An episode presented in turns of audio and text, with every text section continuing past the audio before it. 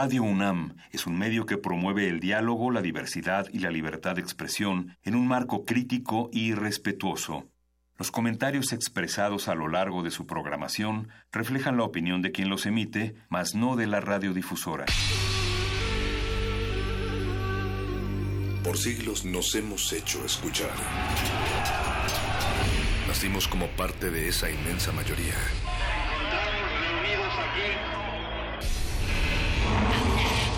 Escuchar. Debatir, proponer, cuestionar. Está en nuestra naturaleza. Seamos instrumentos de conciencia de nuestro pueblo. Usamos el sonido porque atraviesa obstáculos. Muros, fronteras. Nosotros somos la resistencia.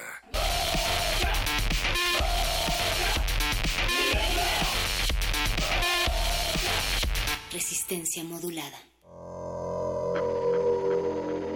Venimos a buscando ese sueño para acá, pero no eh, por un sueño, sino que por buscar una fuente de trabajo, una fuente de empleo acá al norte, ¿no? Y más que todo buscar el asilo fue porque ya regresar al país se los hace muy difícil. Ya regresar al país se los hace muy difícil. Ya regresar al país se los hace muy difícil. Ya regresar al país se los hace muy difícil. Ya regresar al país se los hace muy difícil. Salí de Honduras dejando a mi mujer embarazada. No me importó lo que me decían, que en el camino asaltan, que en el camino secuestran, que en el camino matan. Eso no me detuvo. Llegué hasta Veracruz, tierras aguas, lugar temido. Vi a un padre con dos hijos, compartiendo el mismo destino que el mío. Recuerdo que entre las nueve o diez de la noche un muchacho se paró so- sobre el tren. Las ramas asesinas lo tiraron del tren. Consternado pensé en regresar, mi mujer embarazada, mi ánimo, y entonces una noticia hermosa. Mi hijo nació. Tengo que seguir adelante. La noche solía ser triste, lejano a mi familia, únicamente con Dios. Cuídame, Dios del tren. En un solo segundo podría perder mi vida. Vigila a mis compatriotas que vienen atrás de mí y a los que van adelante también. México, Valle de la muerte de los migrantes. Dios, bendice a los migrantes. Dios del tren, bendice también a los mexicanos. Solo quiero preguntarte algo. Si lo que he vivido significa algo. Hombres mutilados, mujeres violadas. ¿En qué momento la masacre se convirtió en una aburrida noticia para la gente? Señor, déjame ir contigo y cruzar las fronteras del mundo. Señor, no tengo visa ni pasaporte. Llévame contigo al cielo. Soy un migrante, no me cobres cuota. Nuestro camino es una cacería sangrienta. Nuestra sangre cubre las tierras mexicanas. Señor, todavía no tengo visa ni pasaporte, no me cobres cuota. Llévame contigo al cielo. Soy un migrón, soy un migrante. No me cobres cuota. Señor, llévame en un tren rumbo al cielo y no me preguntes si tengo visa. No me pidas el pasaporte, no me asaltes. No me preguntes y no me cobres cuota.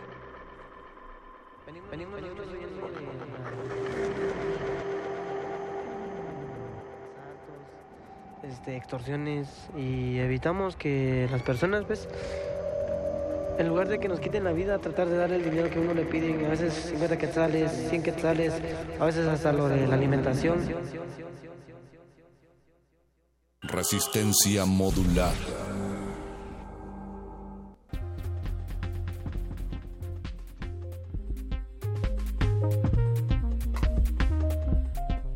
Le damos la bienvenida a todas las orejas migrantes a esta torre de arena y de espacio marino que se une y se resuelve en el canto y en movimiento y se llama Resistencia Modulada y que se transmite en vivo desde Radio UNAM 96.1 de FM y radio.unam.mx,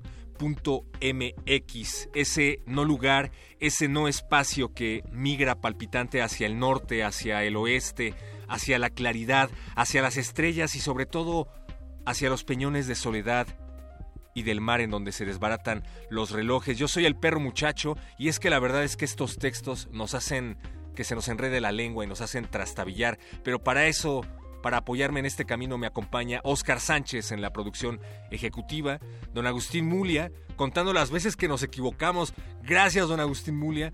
Don Beto en la operación técnica de AM que se acaba de ir, pero bueno, desde, aquí le mandamos un saludo. Alba Martínez en la continuidad, en el panóptico de la continuidad. Hola Alba. Hoy es miércoles 7 de noviembre del 2018 y como cada miércoles 11 de noviembre de cada 2018, volamos sin desprendernos de estos cuerpos migratorios que en tierra se dividen y se dispersan. Es noche de literatura con los muerdelenguas. Luis Flores del Mal y Mario Conde van a hablar acerca de los hijos engendrados de la literatura y de la literatura que engendra engendros. Padres e hijos es el tema que abordarán esta noche y a las 21 horas la señora Berenjena va a platicar con acerca de la revisión en derechos humanos que la ONU hizo de México. Además, Ana de Alejandro va a comentar acerca del paso adelante que han dado los derechos de la comunidad LGBTTI con la reforma en Seguro Social. Y después, a las 22 horas, Alberto Candiani viaja en la nave radiofónica de Radio UNAM a los rincones del universo y charla acerca del programa espacial universitario. Así es, tenemos un programa espacial universitario en coordinación con la comunidad científica y tecnológica en la investigación espacial. Quédense para escucharlo y recuerden conectarse a Facebook. Estamos como Resistencia Modulada, en Twitter como arroba R Modulada y en Instagram, también tenemos una cuenta de Instagram, arroba R modulada. No olviden suscribirse a nuestras redes y darle like a absolutamente todas nuestras publicaciones.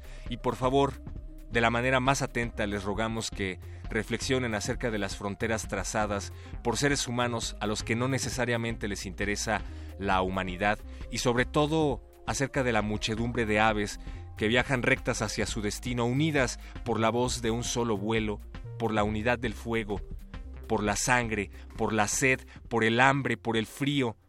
Piensen, por favor, que podrían ser ustedes. Piensen, por favor, en la migra. Venimos nosotros oyendo de la violencia que está allá en Guate, por ejemplo, asaltos, este, extorsiones, y evitamos que las personas, pues, en lugar de que nos quiten la vida, tratar de dar el dinero que uno le piden, a veces 50 quetzales, 100 quetzales, a veces hasta lo de la alimentación. Resistencia modulada. ¿Cuánto quiere ese coyote? ¡Diez mil pesos! ¿Para todos? No, jefe, para cada uno. Pinche coyote ladrón. Hay que joder al güey. Coyote suertero te chingan la feria. Siguen al brujo, te llevo pa' gratis. Tu abuela, tu tía, el. Pinches bolleros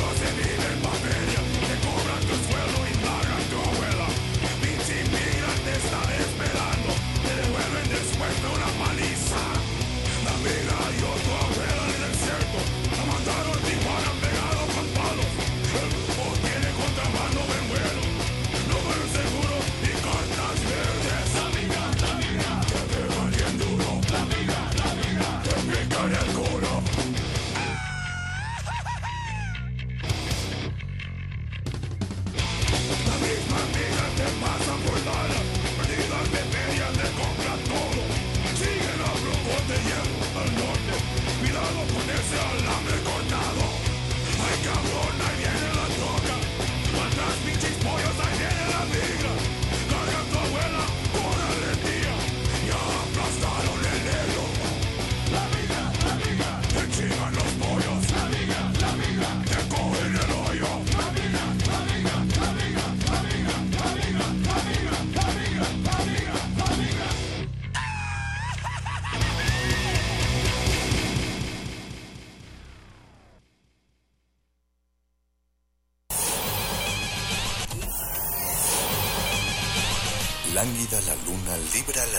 Lúbrica de libros.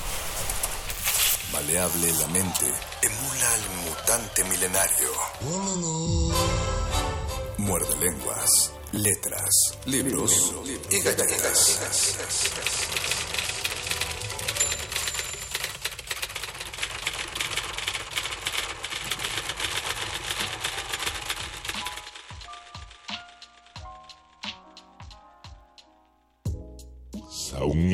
Muerde lenguas. Muerde lenguas.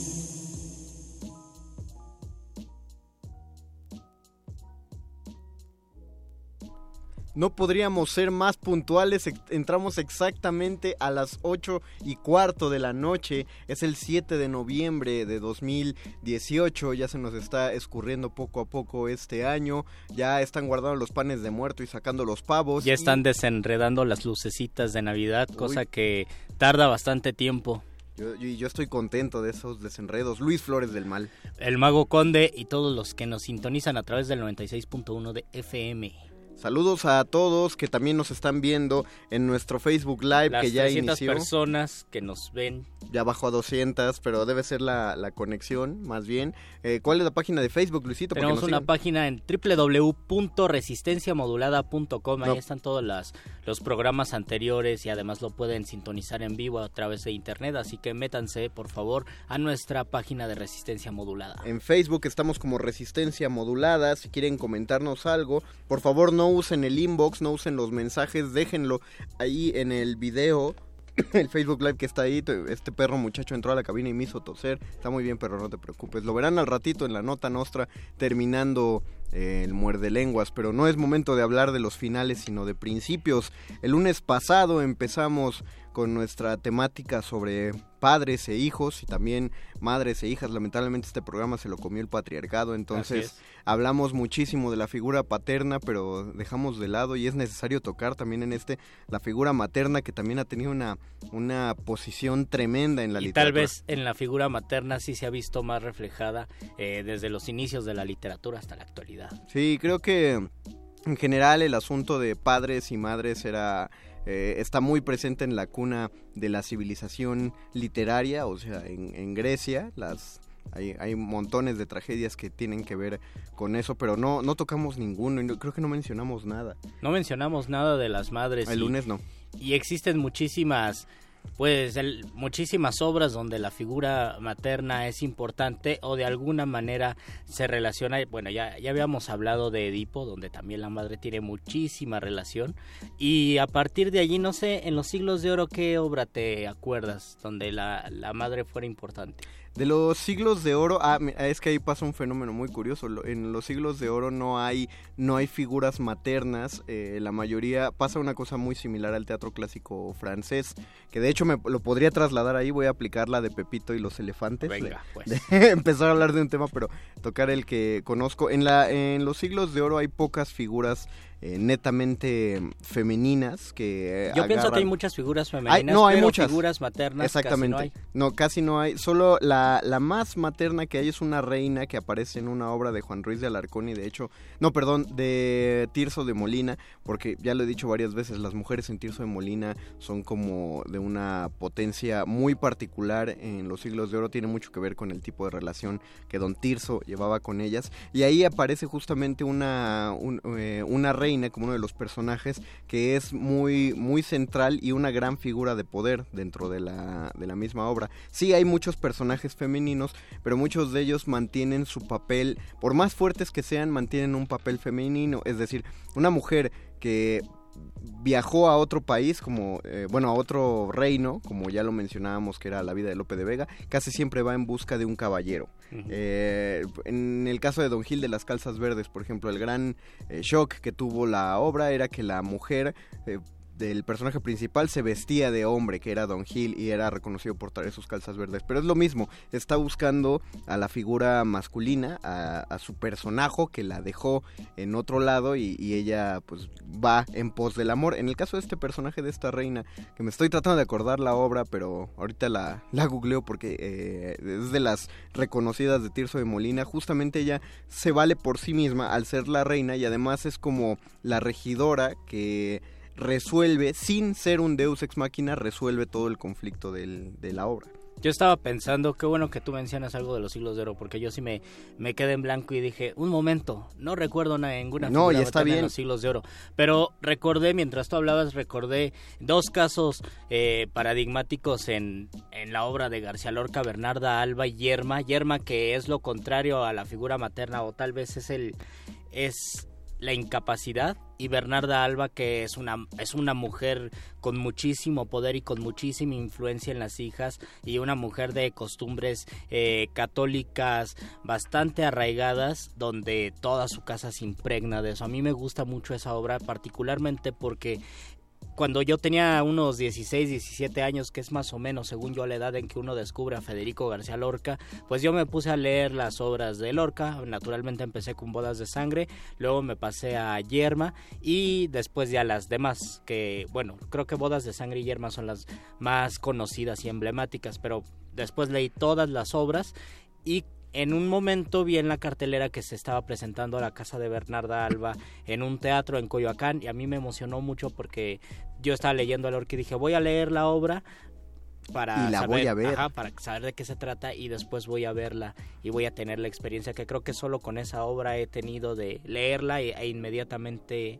eh, verla en una presentación y creo que pues es el caso de una mujer muy poderosa, de una madre muy poderosa que hace que todo lo que esté a su alrededor se vaya restringiendo. Toda la obra ocurre en la casa, eh, incluso todas las personas que están allí son mujeres, nada más sale la voz de un hombre de repente y hasta allí no sale ningún hombre, es una no sé si es una casa matriarcal o es una mujer que tiene el papel de de ser la jefa de familia que no deja que pase nada porque está guardando un luto, un luto eterno y todas las hijas pues van siendo absorbidas por ese luto.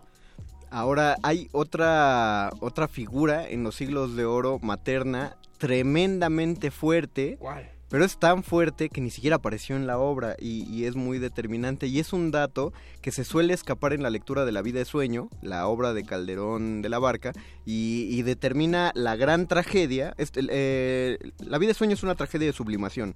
Es decir, el personaje está llevando una línea en el que va a acabar en la tragedia, uno mueve el orden cósmico y al final uno es sacudido por el mismo universo para restablecer el orden. En el caso de Edipo, eh, el momento en el que él entra en catarsis y se saca los ojos porque se entera de que sí subió al lecho de su madre y sí mató a su padre, eso, ahí el, el universo estaba desequilibrado y cuando él recibe su castigo se equilibra. En la tragedia de sublimación el personaje está a punto de cometer el gran error, pero reconoce su pasión y se detiene antes de Oh. que es el que, lo que pasa con Segismundo cuando después de que le hacen este doble engaño de que no eres rey si eres rey no eres rey él dice ah no pues cuando cuando soñé que era rey yo era muy malo entonces ahora voy a ser un rey bueno porque aunque siga soñando pues al menos que este sueño valga y se detiene pero la, ahí, está la incógnita. Cuando empieza la obra de la vida de sueño Luisito, eh, ¿tú recuerdas dónde está Segismundo? Segismundo está en la torre. ¿no? Está en la torre, está, encerrado torre. ¿Y por qué está encerrado en esa torre? Porque también le pasó lo mismo que Edipo, en el oráculo decían que iba a ser un rey cruel. Sí, en, el, en el oráculo decían que iba a ser un rey cruel. El lunes dijimos que la justificación de la maldición de Layo y Yocasta, los padres de Edipo, dependía del hecho de que Layo se había pasado de salchicha con el hijo de un hombre que, que le dio hogar, ¿no? En el caso de, de Segismundo, ¿qué detonó la maldición de Segismundo? No sé qué me detonó. Ahí está lo curioso, en, el, en la jornada primera hay un largo monólogo de, de Basilio, que es el rey, el rey Basilio. Y en, en ese tiene unos versos, aquí lo estoy buscando ahorita en mi celular, no crean que me los sé. Dice, eh, en Clorilene, mi esposa, tuve un infelice hijo, en cuyo parto los cielos se agotaron de prodigios, antes que a la luz hermosa le diese el sepulcro vivo de un vientre, porque el nacer y el morir son parecidos. Su madre infinitas veces entre ideas y delirios del sueño, vio que rompía sus entrañas atrevido un monstruo en forma de hombre, y entre su sangre teñido le daba muerte, naciendo víbora humana del siglo. Lo que ahí dice Basilio es que Clorilene, al dar a luz a Segismundo, muere. Pero que durante el, du- durante el embarazo ella tenía visiones de que Segismundo iba a ser, o sea, que tenía una serpiente en el Ajá. vientre. ¿Por qué una madre tendría la sensación de que va a dar a luz a un hijo? Y ahí está lo interesante. Algunos versos atrás, cuando están Astolfo y Estrella, que son los sobrinos del rey Basilio, quienes van a... ¿Quienes van a buscar? Hasta, Ah, no, hasta ese momento ellos iban a heredar el trono, Ah, muy bien. antes de enterarse de que el rey Basilio sí tenía un hijo. Pero en esos versos donde están hablando Astolfo y Estrella, ellos empiezan a hablar de la línea de los reyes Mm. y mencionan por hermanos a Basilio y a Clorilene. Y después Basilio te dice que él tuvo un hijo con Clorilene. Ya Mm. captas, son hermanos. Eh, y Segismundo es producto de una relación incestuosa. Por mucho tiempo se trató de esconder este dato porque se decía, no, son los siglos de oro. Y, ¿Cómo ade- va a haber y además en tiempos donde todos los, los del linaje real se casaban entre sí. Exactamente. No podían No, decir eso. Y, y yo estoy hablando más bien de, de estudiosos del ya del siglo XX que decían, no, eso debe ser un error de imprenta. Y entonces separaban a Clorilene, la madre de Segismundo, de una supuesta Clorilena.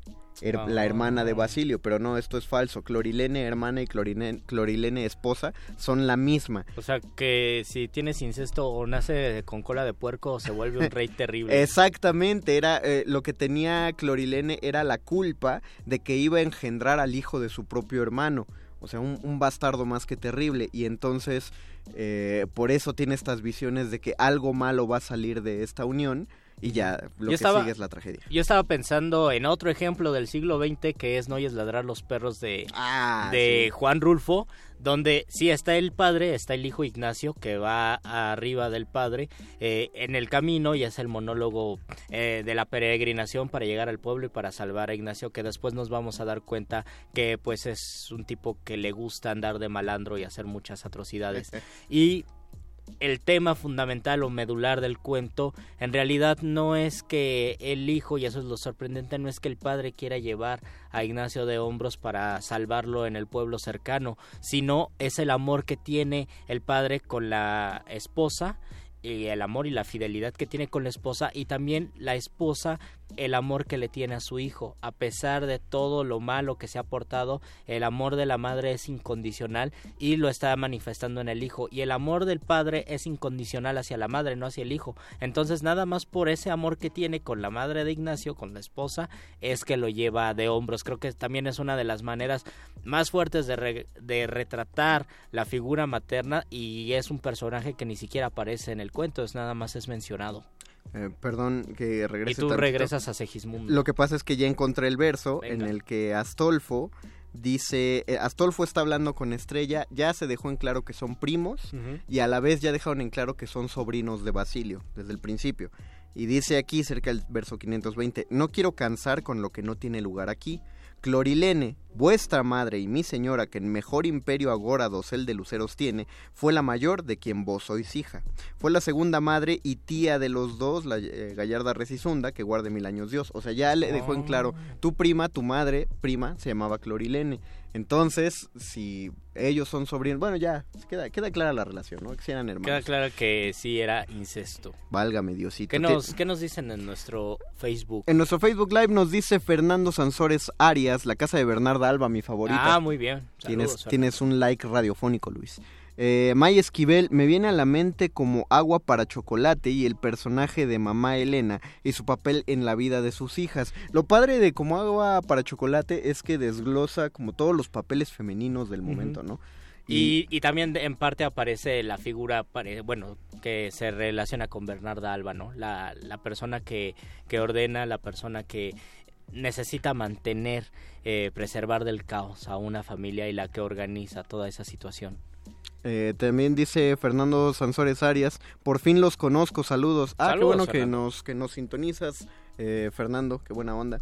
¿A que no bueno sabías que, siempre conocemos. nos vestimos de negro, Fernando? Es- Por eso nuestra voz suena que nos vestimos de negro. Es uno de los 17 datos curiosos muerdelenguosos es. que, vamos a poner en una dinámica a principio de año para que se ganen libros. No, no y es cierto, queremos, pero igual sí es queremos, ah, además tenemos libros que, Ah, que es podemos cierto. regalar. De, de una vez, si quieres. Tenemos, bueno, tenemos cuatro, cuatro antologías del Premio Nacional Aguascalientes, que son, eh, que son los 50 años del Premio Nacional Aguascalientes. Lo han ganado poetas muy importantes. El último, que fue el que entrevistamos la semana pasada, Balam Rodrigo, lo ganó con un, pre, con un libro que se llama el libro, el libro centroamericano de los muertos, un libro sobre la migración, ahora pues es, es bastante relevante por la cuestión de la carabina migrante y bueno, todos los escritores que lo han ganado desde 1968 hasta 2018, una antología muy bella porque solo selecciona el compilador que es Aguinaga, Luis Vicente Aguinaga, un poema por cada premiado y está ilustrada, entonces es un gran libro. Tenemos cuatro y además tenemos otro más que no recuerdo cuál era. Ah, ahorita dejemos estos cuatro Vamos para no sí, confundirnos, no porque vamos a mezclar mucho. Eh, vamos a darlos por teléfono. Vamos si a te darlos parece, por Luisito. teléfono y para que vengan a recogerlos solo tienen que decir que lo ganaron en Muerde Lenguas y que es la antología de poesía, por favor. Pero ojo, traigan su cre- una credencial para identificar que son ustedes. Sí. Eh, vengan en horario de oficina aquí a las instalaciones de Radio UNAM en Adolfo Prieto 133, Colonia del Valle. A partir de mañana ya pueden recoger su libro y solo tenemos cuatro para Así regalar. Entonces, Así que ya. Sí, adelante. Se deben comunicar al 55 23 54 12. Otra vez. 55 23 54 12. repíteles el nombre del libro, Luisito, por Eh, favor. antología de la poesía de los 50 años del Premio Aguascalientes. Esto va a estar simpático. Hay cuatro libros para regalar. Eh, una llamada es un libro, dejen su nombre. Es muy simpático que esta vez sí regalamos algo porque al menos en los últimos tres meses he recibido cuatro llamadas desde producción. Oh. Y ahí quiero ver, a, a ver, Radio Escuchas, este, ustedes eh, díganme o, o- échense de cabeza ustedes solos. Hemos recibido llamadas donde Desde, nos desde la oficina de producción donde nos dicen que hay gente parada aquí en Radio Nam diciendo que nosotros regalamos boletos y libros. Ajá. O sea que re- ya, según ellos, ya regalamos boletos para un festival de cine francés. Oh. Para, no me acuerdo qué, qué otra antología también. O sea, ya nos han adjudicado cuatro chamacos que no. y nosotros eh, quisiéramos, o por lo menos yo, obtener una caja con libros y decir, sí. Sí. pásenle por el libro, pero después se van a dar cuenta que, que lo hacemos así indistintamente e incondicionalmente y pues no, porque pues van a llegar muchos escuchas. Sí, mejor no. Así que gárense el libro, solo comuníquense al 55 23 54 12, el perro muchacho va a contestar la llamada. Y te pregunto, perro muchacho, porque pregunta Fernando Sansores Arias, ¿dónde puedo obtener el texto que leyeron al inicio del programa? Definitivamente es el texto que tú leíste, perro muchacho. Este, ahorita, eh, ah, nos está diciendo el perro, en, que puedes conseguirlo en el podcast de Radio UNAM, radio.unam.mx. Aparentemente el perro se está adjudicando la autoría, pero está... Está muy bien. Vayan, vayan al podcast y lo, y lo reescuchan y ya lo transcriben. Vamos a hacer una pausita. Vamos ¿sí? a escuchar una rola. Vamos a escuchar una rola y regresamos a Muerde Lenguas, Letras, Libros, Taquitos. Y padres e hijos.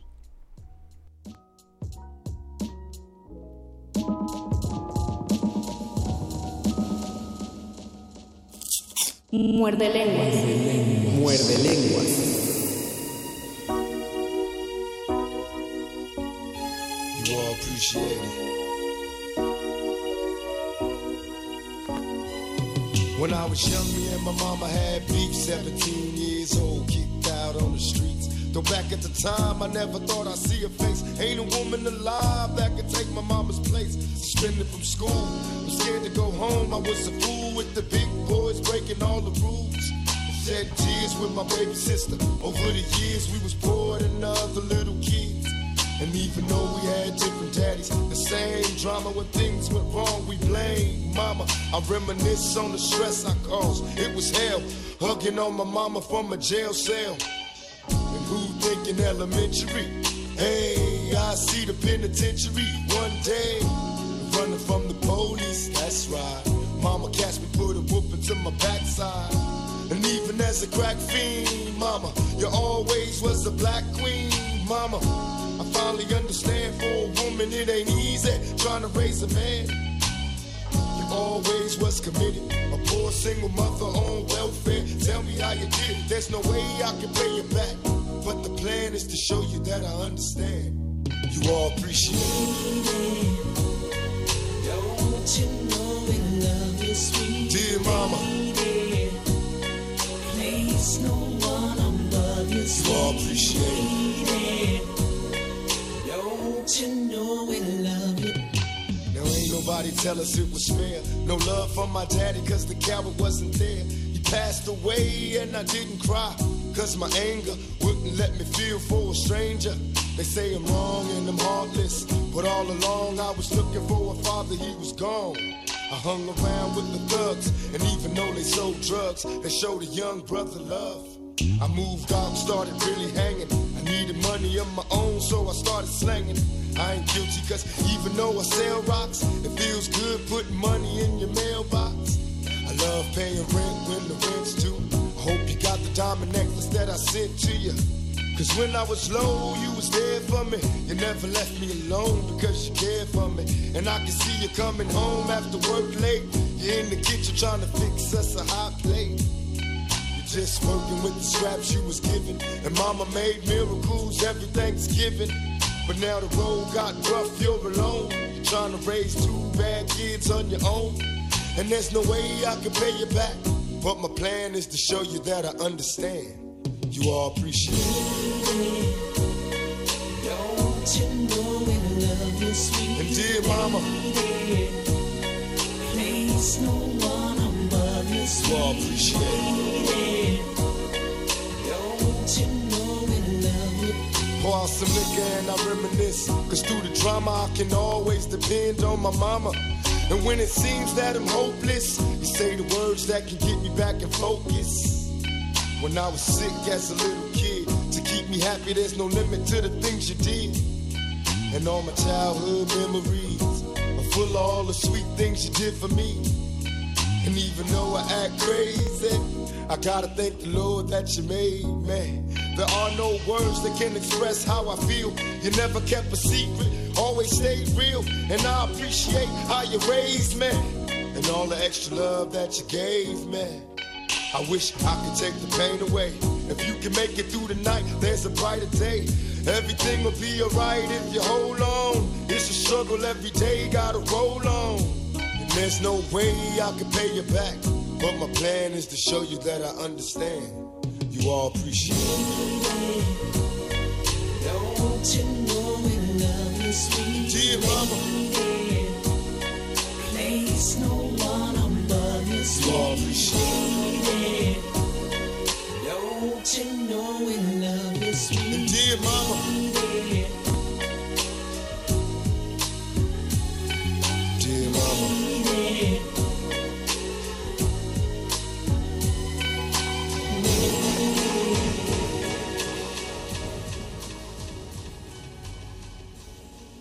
Muerde, muerde, muerde. Muerde lenguas. Muerde lenguas.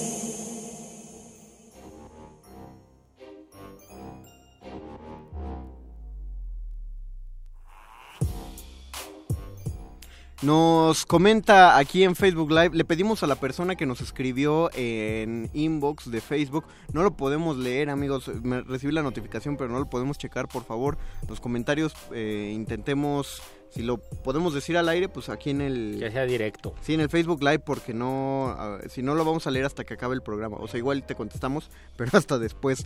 Dice Alejandro Rodríguez Castillo, en la Ah, literatura... saludos, Alejandro. Saludos, Alejandro, que vino la semana pasada, exactamente hace siete, ocho días, pues. No, yo creo que tiene más, tiene como dos semanas que vino. ¿Fueron dos semanas? Sí, dos semanas. No, Porque la semana pasada fue Balam Rodrigo y hace dos semanas eh, Alejandro.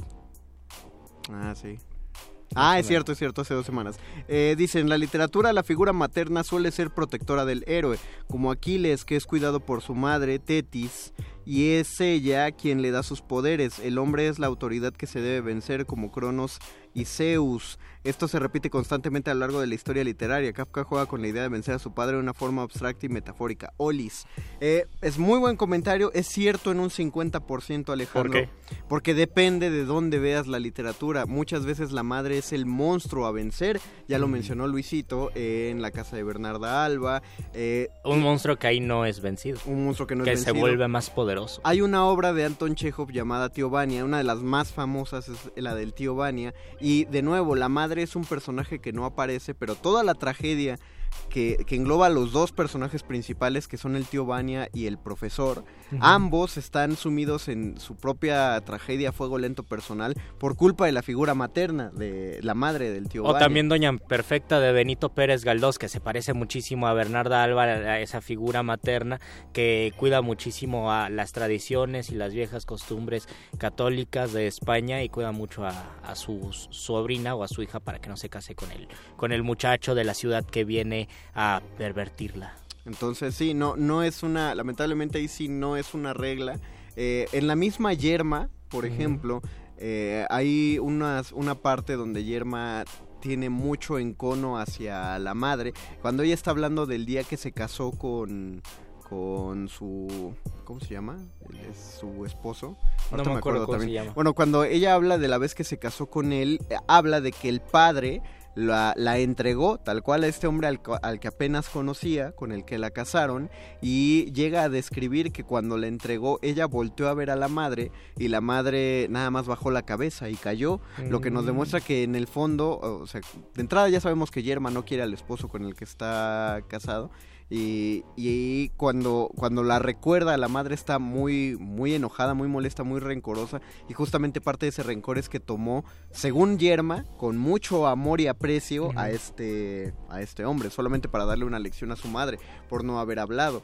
Eh, en, en general, no, no es no es una visión tan romántica la de la madre como protección. eh, y, si, y ni siquiera en la literatura clásica, pues ahí tenemos a toda la Orestiada.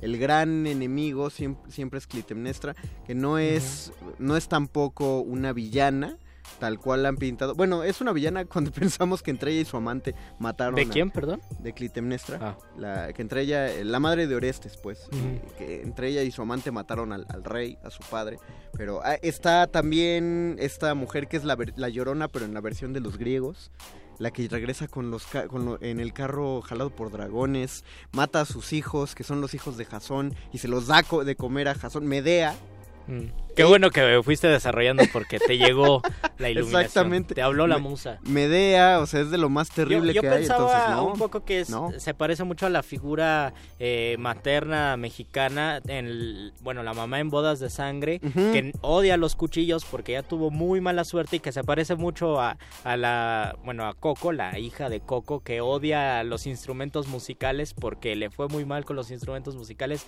Aquí, aquí odia los cuchillos porque le ha ido muy mal y tiene todavía este, este papel de la madre que le da el, que tiene la preocupación y la mortificación y el Jesús en la boca de que al hijo al que le sobrevive le pueda pasar algo malo por culpa de los cuchillos. Nos, nos dice por el talkback la señora Berenjena, a la cual van a escuchar en unos minutos en el modernísimo, la figura protectora de Antígona con su hermano al querer darle sepultura a él.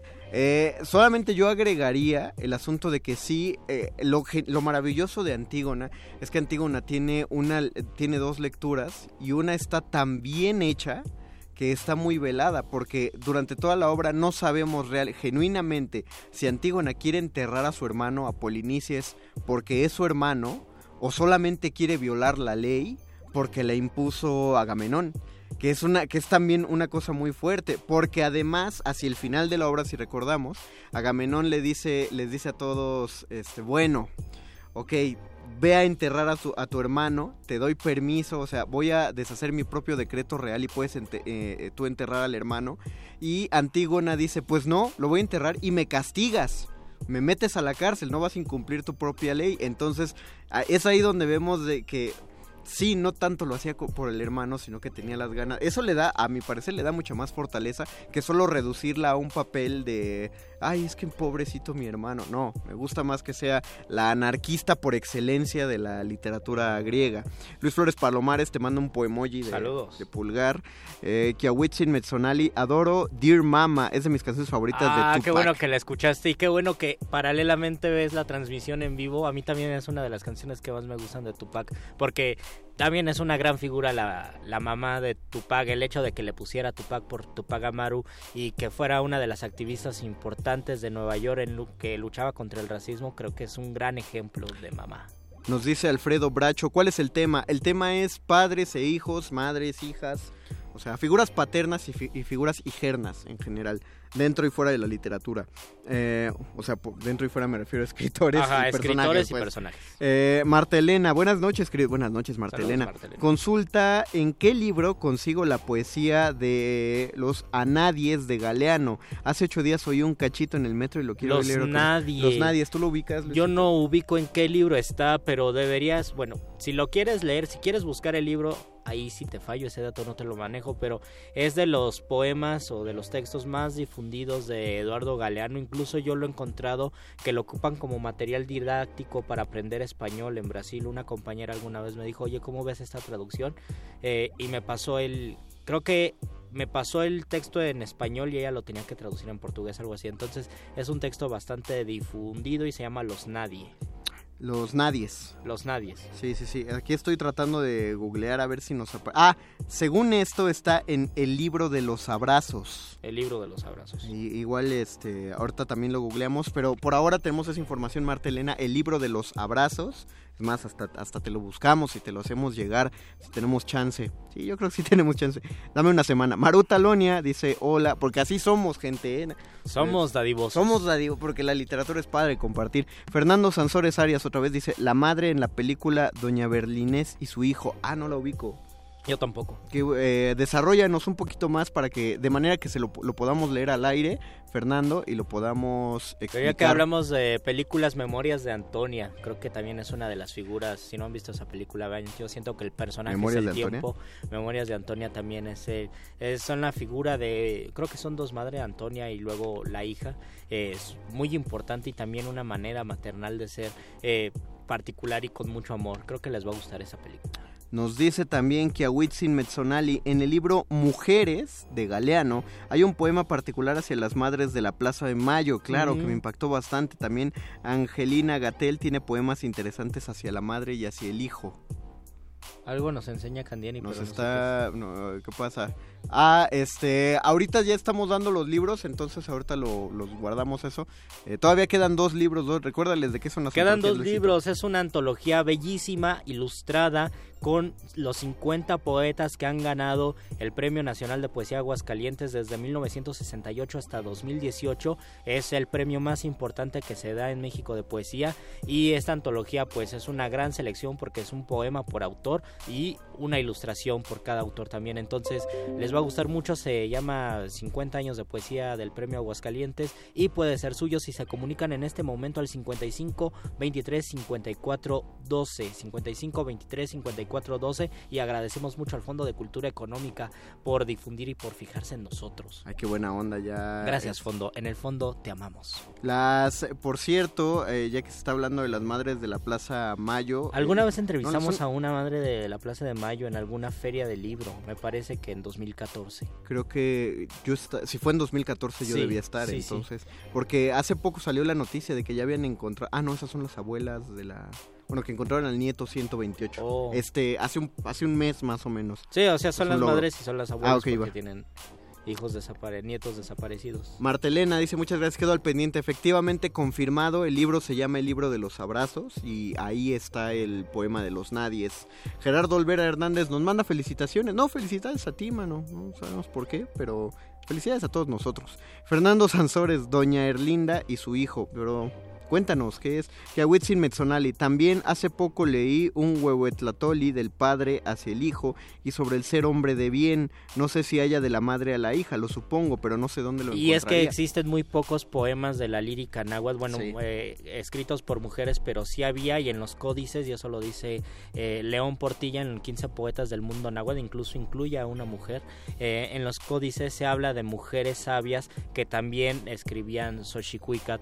Y creo que el caso de los, ya que hablamos de la lírica náhuatl, de lo- del caso del más importante es Nezahualcóyotl y su hijo Nezahualpilli que casi siempre pensamos en Nezahualcóyotl del el poeta sabio, el gobernador de Texcoco, que ahorita se estaría retorciendo, se hubiera retorcido en la tumba con la noticia del aeropuerto, pero también su hijo escribía eh, poesía o escribía Xochicuicat y tenía las mismas dudas existenciales de su padre y lamentaba muchas de las cosas eh, que había hecho su padre porque su padre tuvo alguna alguna algún conflicto con alguien y lo mató. Eso lo lamentaba en un poema Nezahualpilli y creo que también es una buena relación de padre e hijo que son poetas que también ya hemos hablado de eso. Que lo, eh, ahí lo curioso creo que es, sería padre que se pudiera rescatar, pero sí, en la lírica eh, mesoamericana, bueno, en la náhuatl en particular.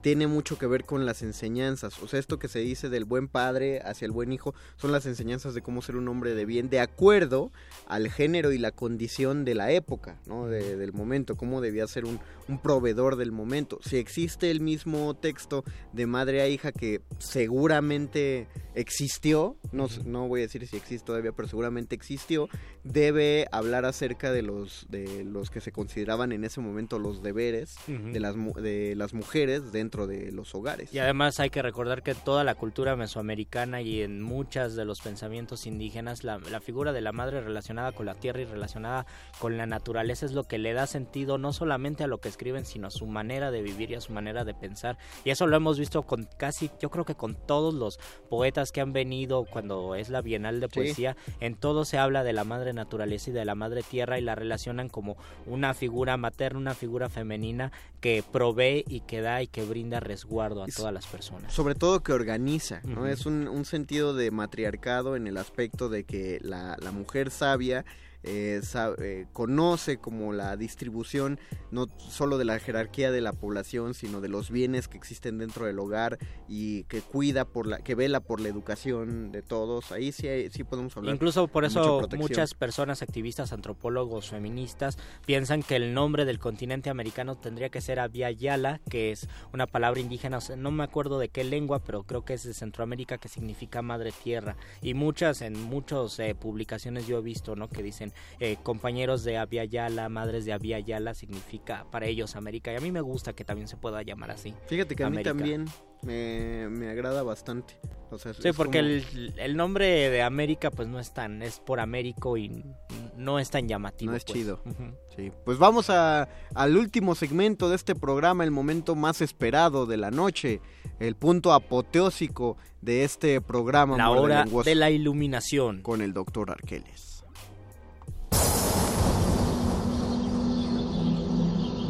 Cuando la primer duda del hombre surgió, el universo respondió con el conocimiento en forma de persona. Una persona con suéter.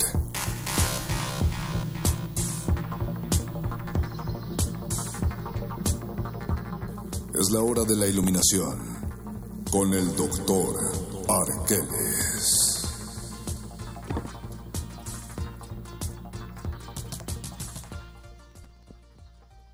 En forma de fichas ha vuelto el querido doctor Arqueles. ¿Te acuerdas, ¿Te acuerdas, del doctor Luis? Doctor Arqueles, ¿Regresó? claro que me acuerdo. Y qué bueno que regresó, aunque hay que cerrar la ventana porque se mete el chiflón. bien Cuéntenos. Dicho, bien dicho, Luis. Cuéntenos, querido Doc, eh, ¿cómo continuamos el tema que dejamos el lunes pasado? Recuperando el análisis sobre los paternalismos y la autoridad, me remito a las famosas frases o fábulas del pensamiento budista zen, originario del Japón. Okay. Para ellos, una forma de alcanzar la iluminación o de desarrollarse espiritualmente es saber analizar y comprender o en su caso responder una serie de frases que ellos denominan koanes. Koanes. El koan, así es. Y hay uno muy en particular que tiene que ver con el tema ya tratado el día lunes. El fundador del Zen Rinzai, llamado Linji, escribió, si tú conoces al Buda, mata al Buda. Si tú conoces al patriarca, mata al patriarca. Okay. Posteriormente otro maestro Zen lo llevó a consecuencias más radicales en las cuales dice que para alcanzar la iluminación uno debe matar tres cosas en primer lugar, debe matar a sus padres, en segundo lugar al Buda y en tercer lugar a su maestro Zen, a su Sifu. ¿Por qué?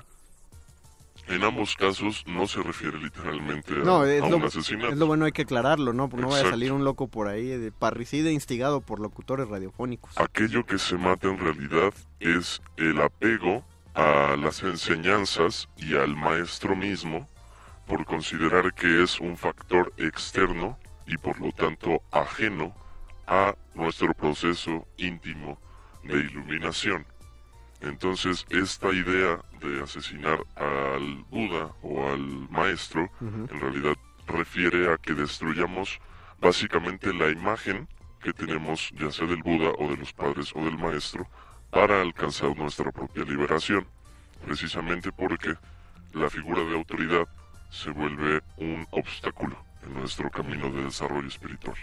Y qué, qué bueno que lo menciona porque pues yo pienso en el psicoanálisis, la manera en que, ya lo habíamos dicho el lunes, la manera en que nos dicen que debemos perdonar a los padres, a las madres, se trata también de hacer una, eh, una muerte simbólica a ciertos patrones de conducta que van rigiendo nuestra vida y que van atrayendo situaciones que nosotros pensamos que son cuestiones de que tenemos mala suerte y aunque en realidad pues estamos reflejando cosas que no hemos resuelto desde nuestra infancia con nuestros padres o nuestras figuras maternas y paternas. Con las figuras de autoridad en general, Exacto. para ponerlo más concreto, Luis. Pero está, o o sea, regresamos a algo de lo que habíamos este, comentado la, eh, pues el lunes pasado, ¿no? Claro. A propósito de que eh, finalmente a uno los ídolos se le desmoronan. Lo habíamos mencionado en, figuras de padres, lo habíamos mencionado ya de los maestros. Pero está curioso eh, cómo podríamos hacer la, la traducción a la actualidad de, pues, de matar al Buda. Vaya, esa es una gran pregunta, Mario Conde, ya que el Buda es una figura incluso de carácter santo por O malinterpretaciones. sea, ¿tendría que ser nuestra concepción del mundo o...? Sí, va de la mano de eso precisamente porque el, el eliminar al Buda, como mencionaba yo, es más bien eliminar todas las ideas que hemos construido alrededor de eso que como concepto significa el Buda. Es decir, si tenemos como objetivo el ser igual que aquel iluminado de hace más de mil años, pues va a ser un camino bastante difícil y tortuoso porque vamos a frustrarnos constantemente y no vamos necesariamente a alcanzar el objetivo de manera, digamos, orgánica. Como lo sentido. demostró Síndrome en la película Los Increíbles, que quería ser como Mister Increíble Exacto. y la regó porque se puso una capa. porque se aferró. O también como nos lo enseñó la, la así llamada antología Poesía en Movimiento, coordinada por Octavio Paz y otros poetas, pero principalmente Octavio Paz, donde se rumora que Octavio Paz quería dejar a un lado Alfonso Reyes, la poesía de Alfonso Reyes, para decirle yo soy la nueva generación, yo soy o yo soy parte de la nueva poesía mexicana y Alfonso Reyes no puede estar porque es el padre y Octavio Paz es el hijo de la escritura del ensayo, el padre lo tengo que hacer a un lado y yo estar en la antología. Sin embargo, los otros poetas que compilaron la poesía en movimiento dijeron que no, que Alfonso Reyes sí tenía que estar en la antología, dicen que Octavio Paz hizo un gran berrinche y que al final dijo, bueno, vamos a poner a Alfonso Reyes y en el y en la introducción dice, eh, Alfonso Reyes no representa esta poesía en movimiento, pero quisimos eh, buscar algunos datos de Alfonso, algunos poemas de Alfonso Reyes que sí tengan que ver con este movimiento de la poesía.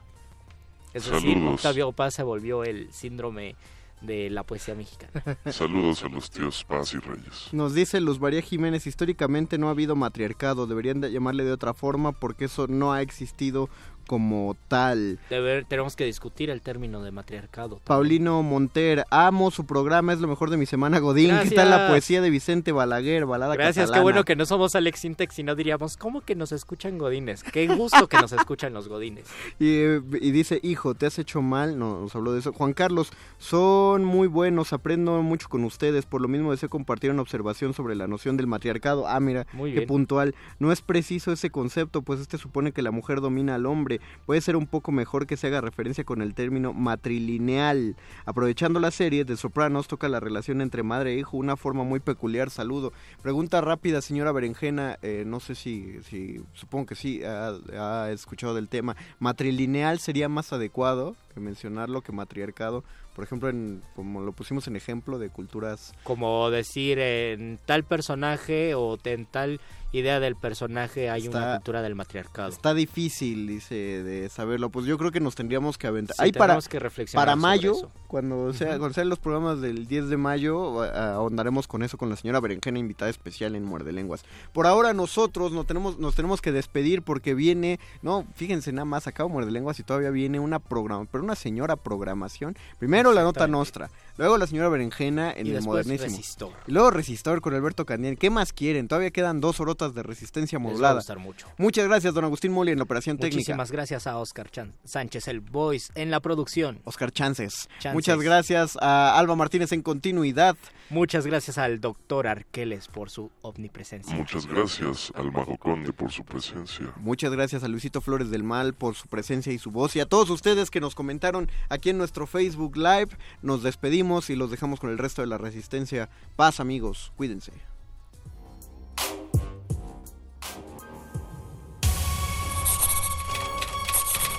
Los locutores del muerde lenguas se quieren deslocutor y muerde lenguarizar. El que los deslocutor y muerde lenguarice, buen deslocutor.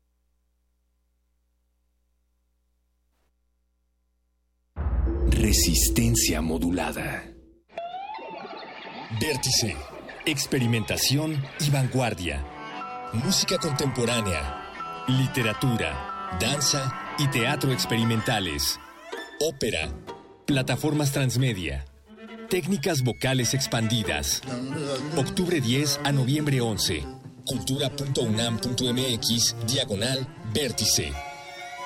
Invita Cultura UNAM. Vagar en un callejón de angustia donde no hay ni un rincón para aplacar su hambre de vida. En sus lunes de teatro, Radio UNAM te invita a ver la historia de un empleado de gobierno que cada seis años debe resguardar una historia cíclica y repetitiva en la puesta en escena Yugular de Medrano Treviño. Unipersonal con Rosendo Gaspel. Todos los lunes de noviembre a las 20 horas en la sala Julián Carrillo de Radio UNAM. Adolfo Prieto 133, Colonia del Valle. Cerca del Metrobús Amores. Entrada libre. La muerte huele a soledad y principio. Radio UNAM. Experiencia sonora.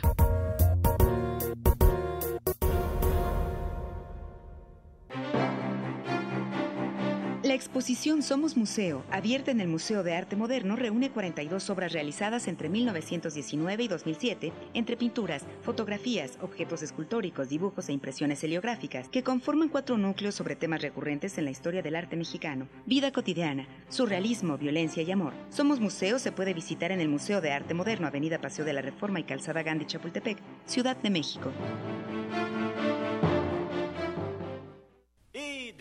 La voz humana tiene el poder de transportar a los escuchas, de sumergirlos en un ambiente ficticio e inspirar todo tipo de emociones si se sabe usar. Si deseas aprender la técnica para leer e interpretar en voz alta y correctamente un texto literario, Radio UNAM te invita a asistir al taller práctico Voz, tu voz dirigido a principiantes e iniciados de la interpretación vocal. Imparte Elena de Aro. Todos los lunes y miércoles de noviembre de las 18 a las 21 horas, en las instalaciones de Radio UNAM. Informes e inscripciones al 56 23 32 72. Aprende a liberar el potencial de tus palabras. Radio UNAM. Experiencia sonora.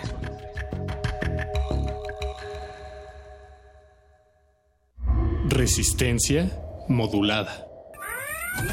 Interrumpimos lo que sea que esté haciendo para traerle este corte informativo.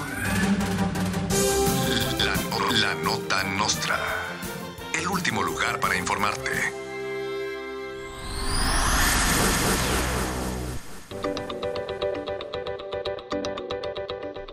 El gobierno de la Cuarta Transformación anunció que la propuesta de quitar las pensiones a los expresidentes será sometida a una consulta ciudadana. Miles de casillas serán instaladas a lo largo de algunos estados para preguntar si los expresidentes seguirán recibiendo o no su pensión millonaria. Las opciones de la boleta serán 1. ¿Está de acuerdo con que los expresidentes sigan recibiendo su pensión millonaria? 2. ¿Está de acuerdo con construir una pista en Santa Lucía? Fuentes cercanas a la nota nostra afirman que ya va ganando Santa Lucía. Felipe Ferras Gómez, mejor conocido como El Ferras, mejor conocido como el de la bala fría o el que la bebe o la derrama, dijo que demandará a la banda Bohemian Rhapsody por utilizar su cara en la película biográfica sobre Freddie Mercury. El Ferras, quien vio la película en prisión en DVD pirata, dijo que su cara fue usurpada por Freddie Mercury de manera ilegal. Hasta el momento no se ha hecho un comentario oficial al respecto, pero se dice que las partes podrían llegar a un acuerdo. Ciudadanos priistas se declaran lectores asiduos del semanario Proceso y aplauden su postura como prensa de oposición. Los priistas conversos declararon que últimamente se han visto seriamente tentados a leer textos como El Capital, la biografía del Che y El Príncipe de Maquiavelo con prólogo de Carlos Salinas de Gortari. Capitalinos hartos de la falta de agua en la Ciudad de México marcharán para exigir que la ahora famosa K invertida sea sustituida por una C en el sistema Cutzamala. No pueden poner un miserable tubo de agua y ya quieren construir un aeropuerto en el lago. Escuchemos el comentario de Luis Flores del Mal. Aún está suspendida el agua en la capital porque colocaron mal una cama invertida. Nuestra única salida es seguir con el olor a patas, cola y sudor que el pazuco nos regala y ver cómo Cutzamala se volvió Cutzapeor.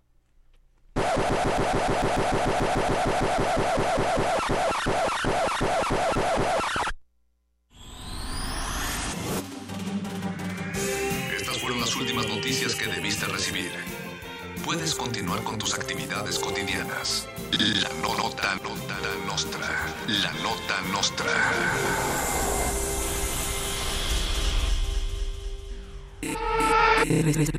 Resistencia modulada. Modulada. Resistencia modulada. Aquí queremos un mundo en el que quepan todas las familias, voces, Opiniones. mundos. Veo un México de comunidades indígenas. Nos protegemos en muros de cristal para evitar la vigilancia. Si no podemos bailar, entonces no es nuestra resistencia. El modernísimo. Todo es arte. Todo es política.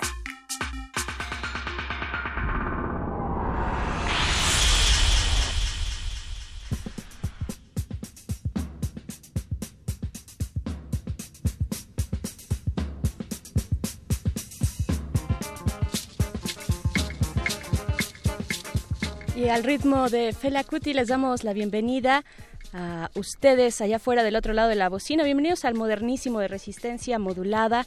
Les saluda Berenice Camacho como cada miércoles en este espacio en el que hablamos de derechos humanos, temas de agenda pública y donde además movemos las caderas con salvaje pop como ya nos lo hace saber nuestro productor ejecutivo El Voice, que nos pone este fantástico fondo de Fela Kuti.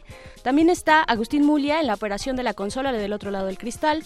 Alba Martínez, dos cristales más allá en la continuidad. Todo para llevar a ustedes esta resistencia de noche de miércoles 7 de noviembre. Y pues vamos a nuestros temas de hoy en esta sección. El día de ayer eh, marcará un antes y un después en la lucha de los derechos de las personas de la diversidad sexual, pues se aprobó en senadores, en Cámara de Senadores, eh, reformas a la ley en temas de seguridad social para matrimonios entre personas del mismo sexo. Queremos saber qué implicaciones tiene esta reforma para la vida de la comunidad LGBTI en nuestro país. Platicaremos en unos momentos más con Ana de Alejandro, quien es activista lesbiana y fundadora de la Red de Madres Lesbianas de México. También eh, la coalición mexicana LGBTTI más está muy movida en el tema, busquen sus redes sociales. Además, además hoy Hoy eh, en nuestro país, nuestro país fue llevado a evaluación por Naciones Unidas en términos de derechos humanos. El instrumento utilizado para esta evaluación es el examen periódico universal, el EPU por sus siglas, y pues platicaremos con Stephanie Ehrenberger, Brewer, perdón, del Centro Pro de Derechos Humanos para que nos comente de este examen y pues de cómo nos fue, sobre todo al gobierno federal, ¿no? Quien es el que aplica eh, las políticas públicas para eh, garantizar los derechos fundamentales de las y los mexicanos, así es que estaremos hablando de esto en el modernísimo, pero no quiero dejar pasar las elecciones de medio término de Estados Unidos el día de ayer. El Senado permanece republicano pintado de rojo, mientras que la Cámara de Representantes o la Cámara Baja gana mayoría demócrata. Eh, pero dentro de todas estas lecturas, muchas, muchas eh, que han salido y seguirán saliendo sobre si es un refrendo y cómo le fue al presidente eh, Donald Trump, pues dentro de todas estas, pues está la participación de las mujeres. Es interesante verlo a través de esa lectura. Pues, se dice ya que es el año de las mujeres en Estados Unidos y pues bueno, hay antecedentes sobre pues la marcha de las mujeres en 2017. Además, el caso del juez Kavanaugh, el movimiento Me Too, ¿no? Este, se pone interesante, igual que en México, ¿no? También nos fue eh, muy similar eh, en cuanto a la participación política de las mujeres en este país. Y pues bueno, eh, es importante mencionarlo, que además son mujeres que pertenecen a distintos grupos, eh, algunos minoritarios, mujeres latinas, mujeres negras, lesbianas, trans, musulmanas también, por ejemplo. Y, y, pues bueno, también dentro de este ambiente electoral en Estados Unidos, pues no hay que olvidar que el caballo de batalla de Donald Trump fue el discurso antiinmigrante en estas elecciones de medio término, pero también en las elecciones presidenciales en las que él salió electo. Es interesante ver cómo acá hemos... Eh, pues nos, nos, rasgamos las vestiduras frente a acciones y declaraciones xenófobas de Donald Trump contra los migrantes, pero es cierto también, y esto es como para reflexionar, que una parte de la sociedad mexicana se está expresando pues bajo los mismos argumentos o muy parecidos que los de Trump, eh, diciendo que los migrantes son delincuentes, que vienen a quitar trabajos, que hay que cerrar las fronteras, que primero los mexicanos, America First, por ahí le suena. En fin, en fin, esto como reflexión para quien nos escucha y también para quien quiere participar en nuestras redes sociales con sus comentarios que siempre son bienvenidos. Twitter, arroba remodulada, Facebook, resistencia modulada. Y nos vamos con música a propósito de estas elecciones. Eh, pues esto en poco tiempo se ha convertido en un clásico eh, de una crítica mordaz hacia la sociedad estadounidense. Es de Childish Gambino. La canción es This is America, pero antes un extracto también clásico del presidente Trump en uno de sus discursos de campaña con la bandera anti-inmigrante. Están en el modernísimo. El, el, el modernísimo. When Mexico sends its people, they're not send, they're not sending you. Sending you. There's people that have lots of problems, and they're bringing those problems with us. They're bringing drugs, they're bringing crime, they're rapists, and some, I assume, are good people. When Mexico sends its people, they're not sending their best.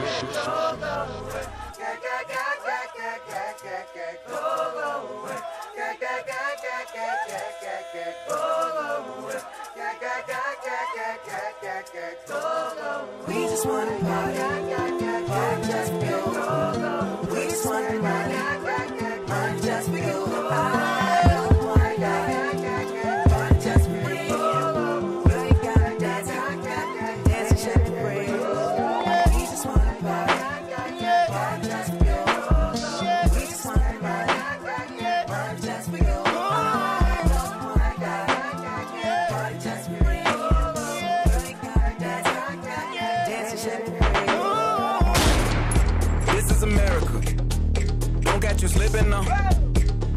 slipping now. Look what I'm whipping now. This is America. Don't catch you slipping now. Don't catch you slipping now. Look what I'm whipping now. This is America. Don't catch you slipping now. Look how I'm living now. Police be tripping now. Yeah, this is America. Guns in my area. My area. I got the strap. I gotta carry 'em. Yeah, yeah, I'ma go into this. Oh. Yeah, yeah, this is Gorilla. Yeah, yeah, I'ma go get the bag. Yeah, yeah, or I'ma get the pad. Yeah, yeah, I'm so cold like yeah. Yeah, I'm so dull like yeah. We gon' blow like yeah.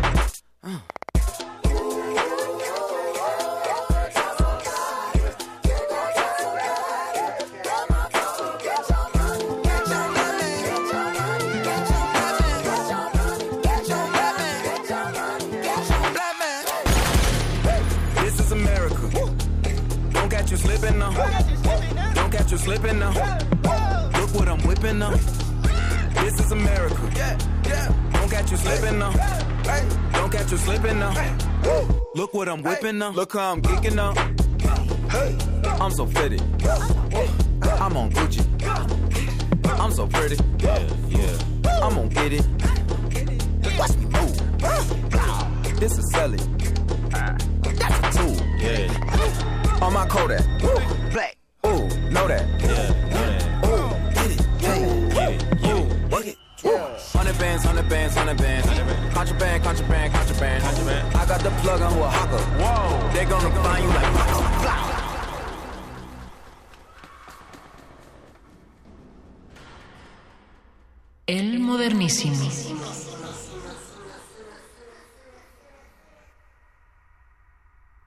El, el modernísimo.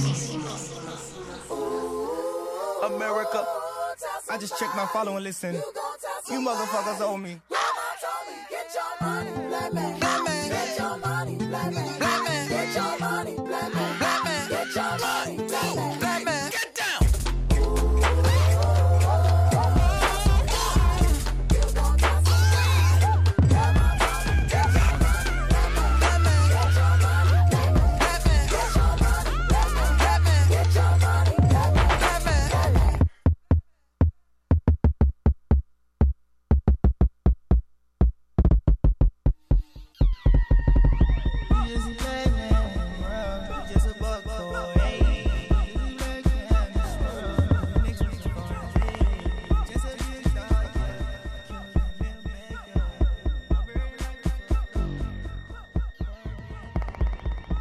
El modernísimo.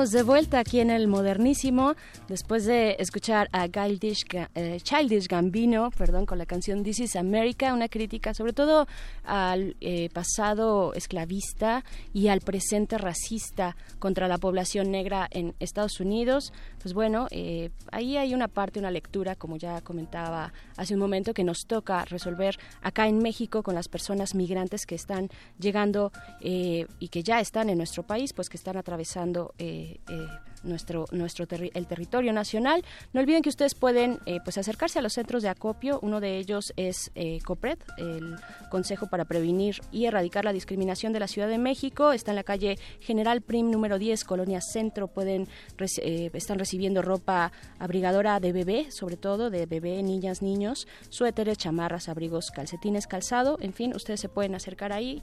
Eh, háganlo si se van a acercar a el lugar eh, donde están las personas migrantes, pues háganlo con paciencia porque pues llega de pronto muchísima gente con esta con estas ganas de ayudar a los que van buscando nuevas oportunidades, oportunidades de vida y huyendo de la pobreza, del desplazamiento por pobreza y por despojo en Centroamérica.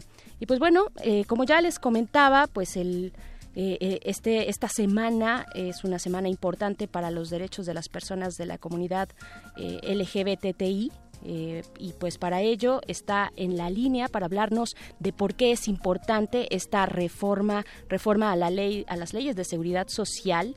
Para hablarnos al respecto está Ana de Alejandro García ella es activista lesbiana y fundadora de la red de madres lesbianas en México. Hola Ana cómo estás buenas noches te saluda Berenice Camacho. Muchas gracias por aceptar esta charla acá en el Modernísimo. Hola, Veré, muy buenas noches. Muchísimas gracias por el espacio, por esta oportunidad. Al contrario, al contrario, sí, eh, hemos seguido muy de cerca, pues, eh, desde que la coalición mexicana eh, de LGBTI más, eh, pues desde que digamos se, se unieron y decidieron organizarse de esta manera, pues han estado con distintas demandas en políticas públicas y en general de la vida pública de nuestro país. Hemos estado muy muy de cerca y pues nos da una esperanza y mucha alegría pues platicar contigo sobre estas reformas de ley sobre eh, seguridad social. Cuéntanos, tú estuviste, me parece, tengo entendido, ayer presente en la sesión del Senado. Eh, ¿Cómo lo viviste? ¿Cómo sientes la recepción de la agenda de la diversidad por parte de, de este, pues, de este nivel de gobierno del Senado mexicano? Sí, pues ahí estuve ayer con muchos y muchas compañeros y compañeras de la coalición mexicana LGBTI más y pues este con muchos compañeros y compañeras activistas de muchísimos años que hemos estado impulsando estas propuestas y pues festejando así con muchísima felicidad que finalmente esta propuesta que pues originalmente fue eh, impulsada por los senadores eh, Malú Micher y Germán Martínez de Morena pues fuera aprobada con 110 votos unánime, o sea, fueron todos los votos que se realizaron, eh, incluyendo gente del PAN y del PES, entonces fue así extraordinario. La verdad es que estamos muy contentos, muy contentas de que finalmente, después de pues más de ocho años de lucha intensa para que todas las parejas del mismo sexo podamos acceder, a accesar a la seguridad social sin problemas, pues finalmente ya este ha sido dado este paso tan importante, ¿no? Claro, claro, ya es una realidad, ¿no? Eh, cuéntanos, Ana, ¿cómo ha sido esta lucha? Bueno, tú nos mencionas ocho años, pero ¿qué significa? ¿Qué significa esta lucha? ¿Qué significa no tener acceso, eh, esta negación de derechos, de derechos muy importantes para el desarrollo de la comunidad LGBTI? Eh, ¿Qué significa? ¿Cómo ha sido la lucha? Mira, eh, pues en 2009, finales de 2009, se aprobaron los eh, matrimonios igualitarios en la Ciudad de México. Los primeros se llevaron a cabo en marzo de 2010. ¿no?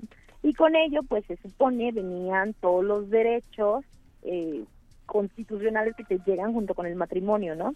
Sin embargo, ya en la práctica resultó que empezaron a haber trabas, ¿no? No había una transversalidad, una universalidad de, de esta, pues de lo que es el matrimonio, ¿no? Entonces, en un inicio fue insistirle al IMSS eh, que la seguridad social se hiciera extensiva a parejas del mismo sexo. Y pues las respuestas eran negativas, ¿no? Primero, un- una acudía de forma eh, regular, este, en ventanilla, puedo dar de alta a mi esposa, este, ay, pero es que nos decían cosas como, es que en el formato nada más viene nombre de señor y de señora, entonces no sé si ponerla en, o sea, no se puede poner porque porque la ventanilla no me acepta esa respuesta, no me acepta que yo ponga el nombre de una señora en la casilla para esposo y cosas así, ¿no? O sea, te daban las respuestas más absurdas que te puedas imaginar. Claro. Entonces había que promover amparo. Entonces, pues desde, desde 2010 se promovieron los primeros amparos. Este, para 2011 ya había por lo menos este, entre 3 y 5 amparos logrados. Eh, pero pues no quedaba como esta esta oportunidad para todos y para todas, sino todo el mundo tenía acceso a las situaciones, eh, pues al apoyo legal para poder ir a hacer un amparo y estarle pidiendo a las instituciones. Este, esto fue primero con el IMSS, luego con el ISTE, y se pedía y se pedía, y pues así, de, de por caso, ¿no? Claro, y hay una Este- parte ahí de, de instrumentación, perdón, Ana, eh, muy importante que también tendría que ser vigilada eh, y exigida una vez que ya se ha aprobado esta reforma, ¿no? O sea, ahorita de lo que nos hablas es, pues la implementación es donde muchas veces nos, eh, es en ese paso donde nos topamos con pared, ¿no? En muchos temas de, de- de defensa y exigencia de derechos humanos, ¿no? Sí, de hecho, hay muchísima gente que ahorita está diciendo, ay, pero es que ya se podía desde 2014. Sí, claro, desde 2014 se dio como esta eh, orden general de que sí se hicieran válidas todas estas peticiones y que se diera de alta a las parejas del mismo sexo. Eh, pero esta reforma va mucho más allá, ¿sabes? Eh, esto lo que está haciendo es todo un cambio a varios artículos que van a que va a reformar incluso cómo está escrito para usarse un lenguaje incluyente. Esto nos va a dar acceso no nada más a las parejas del mismo sexo, esto también beneficia a parejas heterosexuales para que a nadie se le nieguen servicios de atención médica, guarderías, acceso a pensiones de viudez, etcétera, todos los derechos que tenemos las personas, ¿no? Porque a final de cuentas, todas las personas este, que somos derechohabientes, pues estamos pagando, eh, no, pues el, el derecho, valga la redundancia, ¿no? Claro. Estás tú pagando tus cuotas, te las están descontando, no te dicen, ay, tú eres gay, ¿verdad? Tú eres lesbiana, entonces tú no pagas. No, Pues claro no. que no. O claro sea, no, no. no te, no te lo hacen este, como la excepción. Claro, pero sí te si dicen cómo la las puedes usar, ¿no? Exacto, si tú, si tú sí estás teniendo la obligación y la estás cumpliendo, pues entonces también tener el derecho. Luego resultaba también, por ejemplo, que una señora daba de alta a su marido, daba de alta a sus hijos, pero a la hora en que ella moría, pues ella no podía heredarle la pensión al marido. Este, entonces, por precisamente por la forma en que estaban redactadas estas leyes, pues desde un patriarcado así muy heterocéntrico en el que era el marido el que se suponía que fuera el único este, que estuviera trabajando y teniendo un ingreso y tal. Y aparte estamos hablando de eso, ¿no? Claro. De, de familias monógamas, etcétera, etcétera. O sea, un montón de cosas que sabemos que en la actualidad pues las familias son muy diversas, ¿no? Entonces, así como tenemos jefas de familia, mujeres jefas de familia, y tenemos eh, familias lesbomaternales, pues tenemos familias de muchos tipos, de muchas extensiones, y esta, estas reformas contemplan una diversidad, una amplitud de familias. Claro, claro. Eh, Ana, también déjanos entender que cuáles son las posibilidades, los alcances, eh, qué trabas se empiezan a quitar. Por ejemplo, pienso en la reproducción, reproducción asistida, eh, ¿qué, se, qué han platicado ustedes eh, en, en colectivos de, de diversidad sexual? ¿Cuáles son los alcances? Mira, para empezar, eh, contempla no nada más el matrimonio, eh, este, contempla las uniones civiles, es decir, el concubinato entre personas del mismo sexo, ¿no? Y entre personas heterosexuales. Entonces, pues ya está dando una mayor amplitud a no estás obligada o obligado a casarte para poder tener acceso a tu derecho a la seguridad social, ¿sabes? Claro. Eh, también, bueno, justo lo que mencionabas de la reproducción asistida. Eh, en el momento como están las cosas, pues la reproducción asistida únicamente está considerada para las parejas heterosexuales. Sin embargo, ahora pues ya tenemos acceso también las parejas eh, de lesbianas a poder llegar y decir, oye, ¿sabes qué? Quiero someterme a un proceso de reproducción asistida porque deseo ser madre. Digo, soy lesbiana, no estéril, entonces deseo ser madre y eh, quiero la ayuda institucional para poder acceder a esa maternidad. Claro.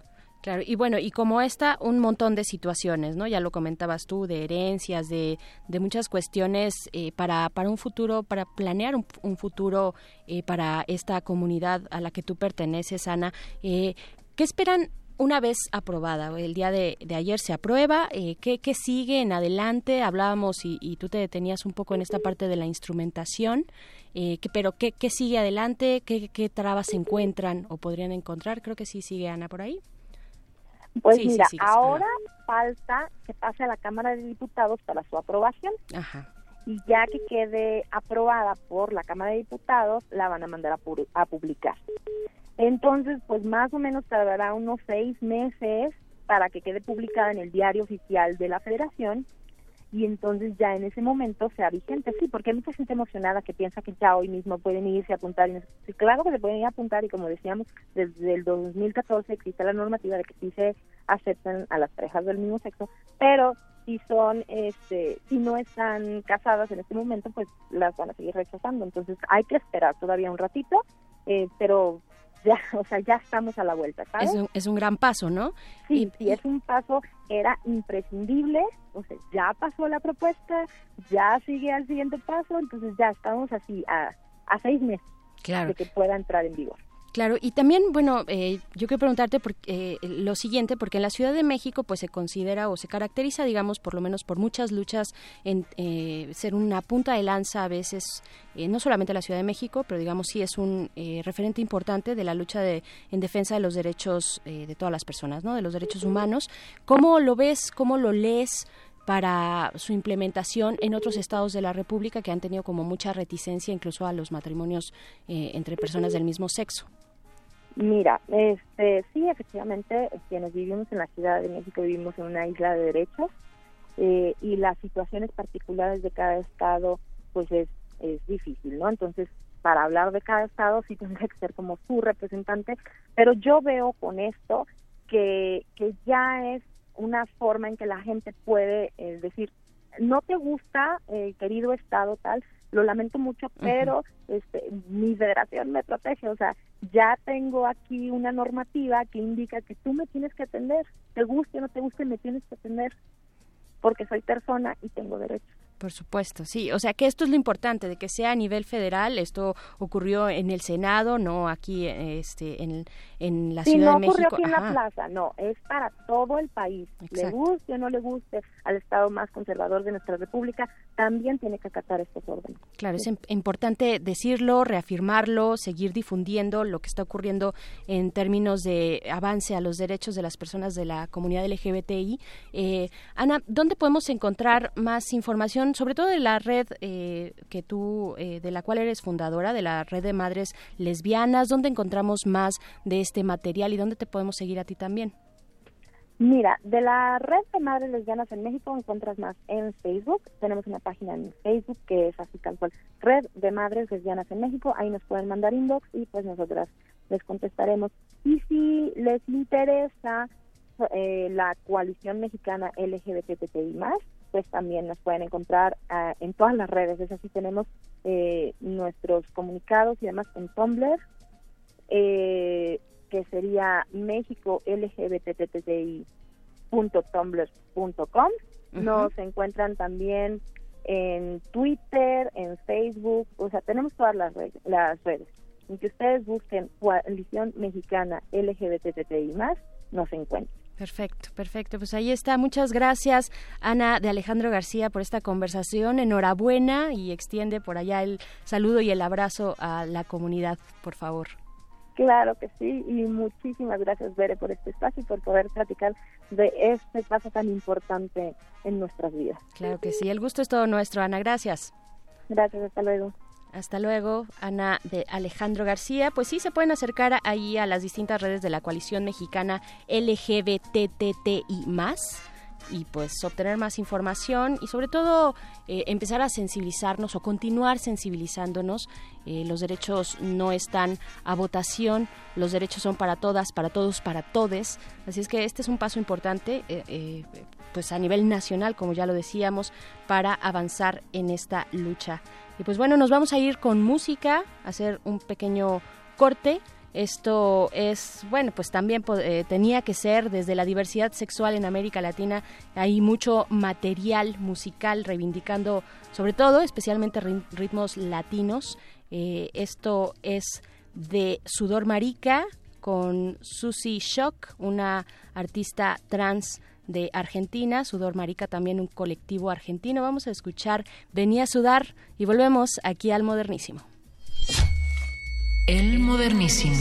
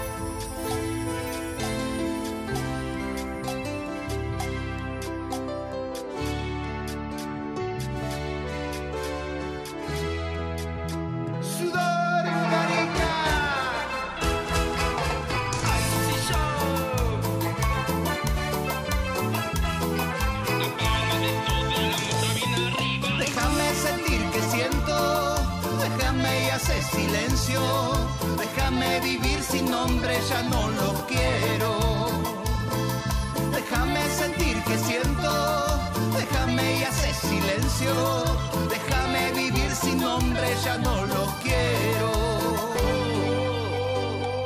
Venía a la fiesta, proba de esta tonta que pasa, no es una secta. Bailamos cumbia al lado del río, venía a sudar. No te pedimos los documentos, que tengas un recibo de sueldo. No te pedimos que sea del gremio, venía a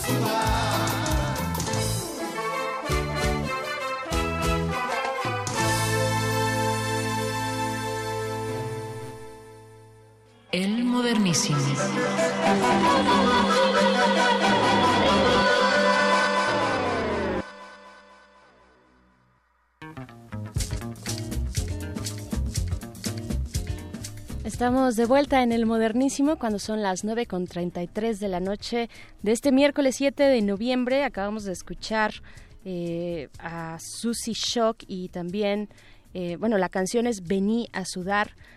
Sudor Marica, Sudor Marica, eh, desde Argentina, un poquito de cumbia de la diversidad sexual.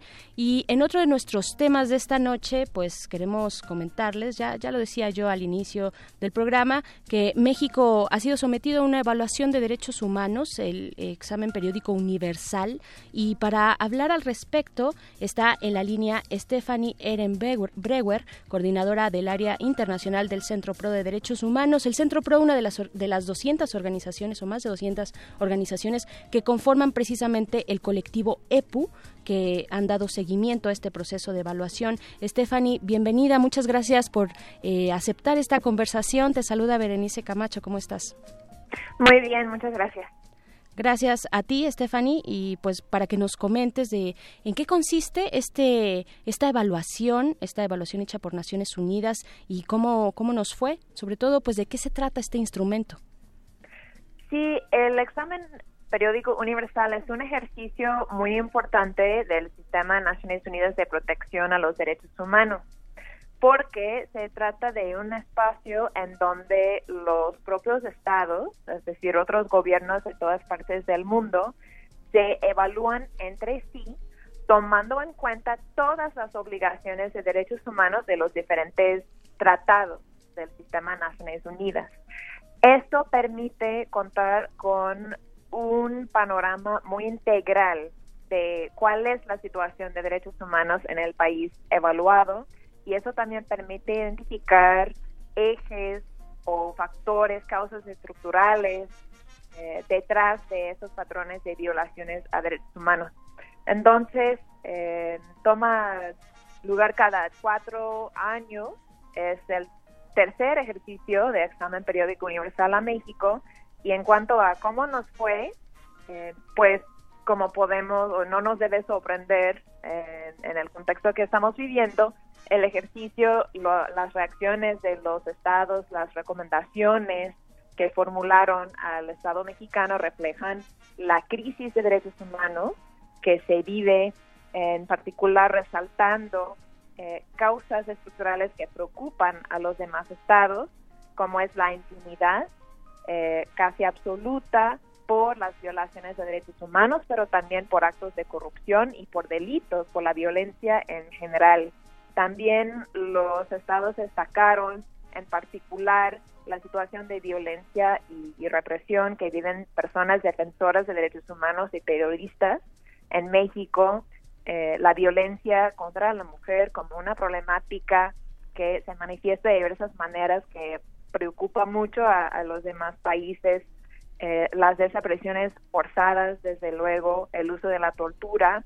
Entonces, frente a estas y otras problemáticas eh, y con la participación de más de 100 países de todas partes del mundo, las recomendaciones que salieron en la sesión de hoy en, Ginebra eh, se centraron en combatir la impunidad tanto a nivel interno, garantizando, eh, entre otras cosas, una fiscalía general autónoma con capacidades, eh, con institucionalidad para hacer frente a la situación en el país. Un, tema muy muy caliente, Stephanie, en estos momentos en nuestro país y ya desde hace varios meses, ¿no? Es, poner el dedo en la llaga, digamos. Así es, pero tanto a nivel interno, eh, fortalecer las instituciones, las prácticas de investigación, las prácticas forenses, pero también a nivel internacional varios países plantearon la necesidad de que el Estado mexicano eh, haga uso, aproveche la disponibilidad de asistencia técnica internacional, de la participación de personas expertas internacionales también en el combate a la impunidad. Entonces, eh, los resultados de este ejercicio, en este momento contamos con las recomendaciones que formularon los países probablemente en la sesión.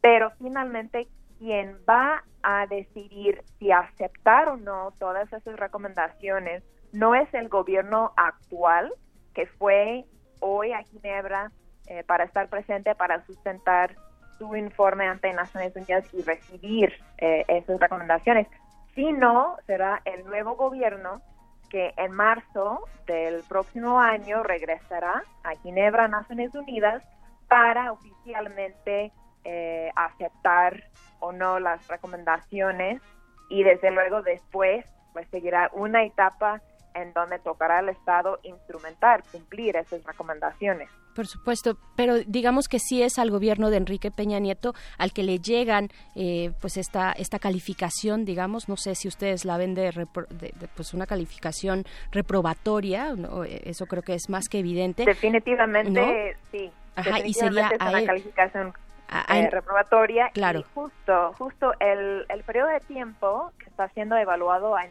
en este ejercicio coincide esencialmente con el sexenio de, de Peña Nieto.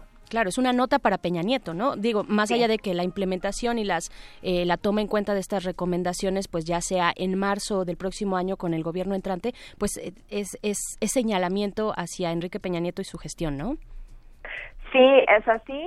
E Incluso se mencionaron varios casos paradigmáticos del, del sexenio, eh, bueno, actual, que, que ahora está terminando, Ayotzinapa, Batlaya, eh, los casos de Javier Valdés, eh, de Miroslava, casos emblemáticos de las problemáticas eh, que preocupan mucho a los demás estados. Y también eh, estuvo presente el tema de derechos, por ejemplo, de los pueblos indígenas, eh, todo el tema de la imposición de megaproyectos o de la reforma energética que señalamos en nuestro informe colectivo, sin el debido consentimiento, eh, consulta a los pueblos afectados.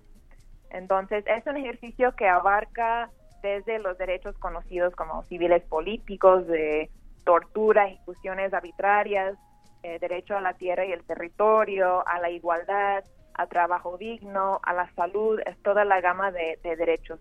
Entonces, consideramos que viene en un muy buen momento porque es una fuente muy buena para que el nuevo gobierno entre ya con una ruta crítica desde la perspectiva internacional, desde los estándares internacionales, para avanzar en todos estos temas eh, que, que hoy nos aquejan. Claro, como expectativa hacia el nuevo hacia el nuevo gobierno en estos temas, pues ya hay una, digamos, hoja de ruta, ¿no? Y además mucho trabajo de la sociedad civil, en este caso ustedes, el colectivo EPU, eh, bueno, del cual forma parte el Centro Pro de Derechos Humanos. Eh, cu- ¿Cuáles son las recomendaciones que hacen ustedes en este en este informe que ya pues publicaron hace algunos meses, tengo entendido, eh, Stephanie? ¿Qué es lo que están recomendando al gobierno actual de Peña Nieto? Pues justo las recomendaciones que planteamos en el informe colectivo coinciden mucho con las recomendaciones que hicieron los estados. Planteamos como eje transversal la impunidad y la necesidad de contar, por un lado, con la fiscalía que sirva, pero también con un mecanismo internacional eh, contra la impunidad y seguimiento desde el Consejo de Derechos Humanos, desde Naciones Unidas, para garantizar el cumplimiento de estas recomendaciones. También destacamos el tema de la atención a víctimas, eh, las deficiencias, insuficiencias en eh, la implementación actualmente de la atención a víctimas tanto de violaciones a, derechos humanos como de delitos en, en general.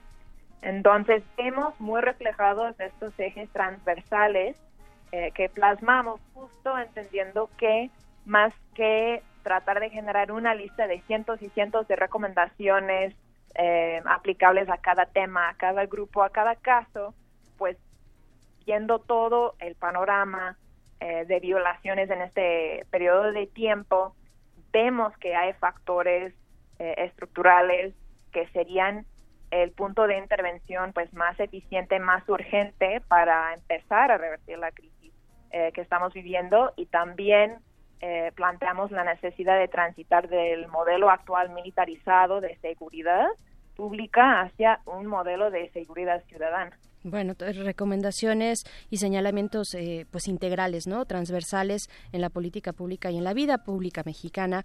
Eh, Stephanie, también, digamos, a manera de registro nada más, eh, sabemos que el, el gobierno federal, ¿no? Enrique Peña Nieto, pues ha estado muy ausente en, bueno, en casos eh, actuales tan importantes como la caravana y el éxodo migrante de personas migrantes. Pero para el registro, ¿cómo vieron ustedes la actitud de las autoridades que estuvieron presentes ahí en Ginebra? Eh, ¿cómo, ¿Cuál es la percepción, la actitud que ustedes pudieron percibir al respecto?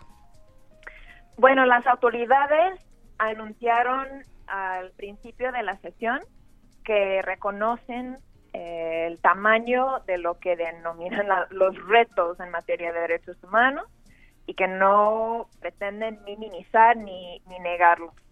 Pero en las intervenciones sobre temas concretos, lo cierto es que en ciertos temas, pues sí reconocen eh, más o menos el tamaño de los problemas de, de la crisis, pero en otros temas sensibles para este gobierno, eh, pues no presentaron información muy, muy precisa en el tema de la ley de seguridad interior, eh, defendieron la ley citando y distorsionando eh, casos resueltos en el sistema interamericano de derechos humanos eh, y distorsionando también los contenidos de la propia ley.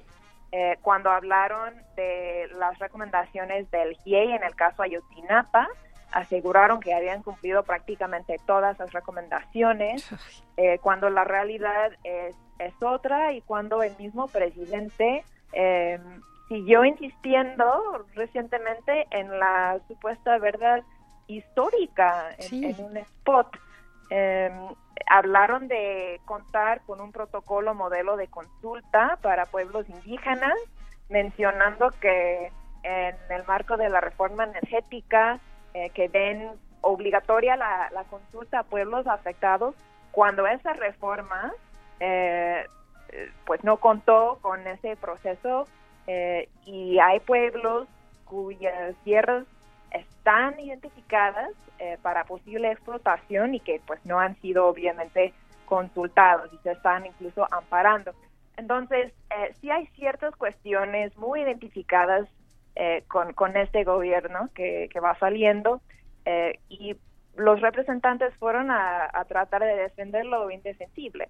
Em, pero eh, tomando en cuenta toda la sesión, eh, pues sí reconocen eh, el tamaño de, de la violencia, eh, reportaron algunas acciones que se ven que son insuficientes, eh, números de sentencias por crímenes como desaparición forzada, tortura, que representan un porcentaje extremadamente mínimo, o sea, que dejan ver que justo eh, la impunidad sigue siendo la regla casi absoluta, ¿no? Y, que hay mucho camino por, por recorrer.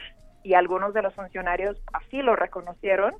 Incluso la presidenta de la Comisión de Derechos Humanos eh, del Senado actual reconoció en su intervención que en este sexenio de Peña Nieto no hubo voluntad eh, en cuestiones como el combate a la, a la corrupción.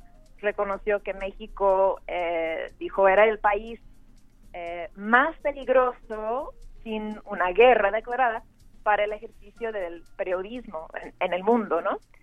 Claro, claro, eh, qué, qué interesante, bueno, pero la, estafeta además pues eh, le viene al siguiente gobierno, al gobierno entrante, Stephanie, y tú como coordinadora del área internacional del Centro PRO, que a su vez es parte de este colectivo EPU, eh, pues ¿qué nos podrías decir de las expectativas, de las expectativas de cómo manejar, de cómo acertar en esta situación de derechos humanos y de vulnerabilidad de la sociedad mexicana eh, frente a un nuevo gobierno, pues que, que ha tenido también sus críticas al respecto, ¿no? Por ejemplo, el populismo punitivo de pronto eh, se ha asomado más de lo que debería, ¿no?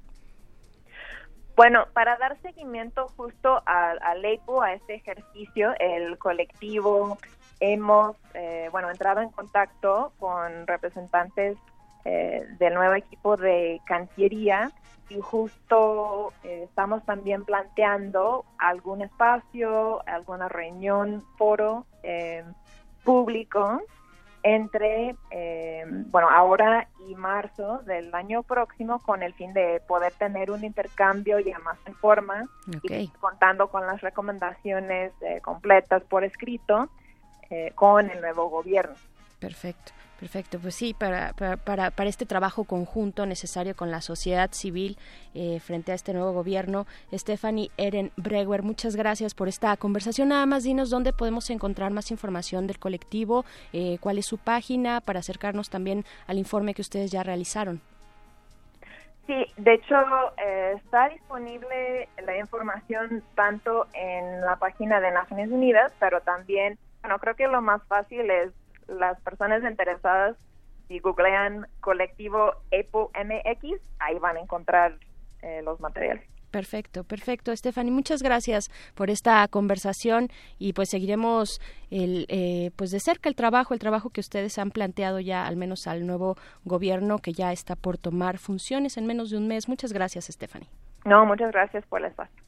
Pues ahí estuvo esta conversación de este examen de evaluación de derechos humanos, el EPU, con esta conversación con Stephanie Eren Brewer del Centro Pro de Derechos Humanos. Nos vamos a ir con una canción antes de eh, despedirnos. Son las 9.49. Esto es de Public Image Limited porque el día de ayer se estuvieron presentando en esta ciudad y al parecer sí eh, pues levantaron muchísimo a la banda. Esto es algo de post-punk de finales de los 70. Eh, ellos son conocidos como Peel también. Al frente Johnny Rotten. La canción es This is not a love song. El modernísimo.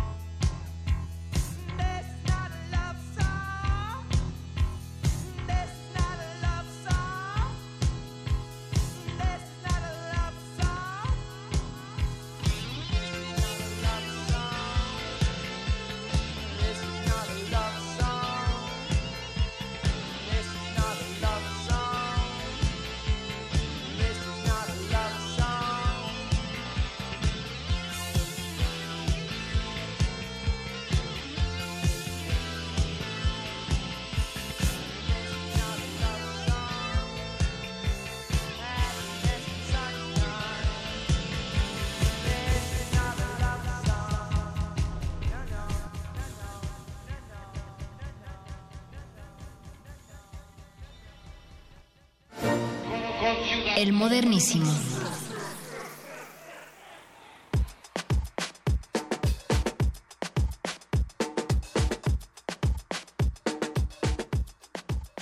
Escuchamos This Is Not a Love Song de Public Image Limited, conocidos como PIL. Eh, acá en nuestras redes sociales, Pablo Extinto, que siempre está presente, nos recomienda eh, echarle un ojo. Seguro ya todo el mundo lo ha visto porque fue un video así impresionante. Echarle un ojo precisamente al video de Childish Gambino, de la primera rola que pusimos, This Is America.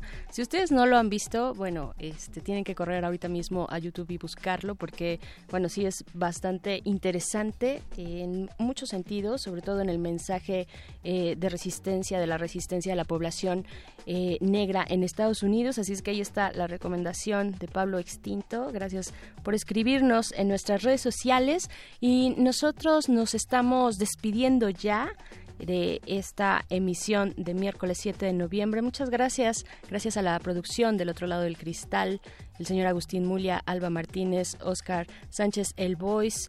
Eh, sigue por ahí el doctor Arqueles que está ya listo y preparado porque ya viene ya viene Resistor. Quédense aquí en el 96.1 de FM. Nos vamos a despedir con otra rola.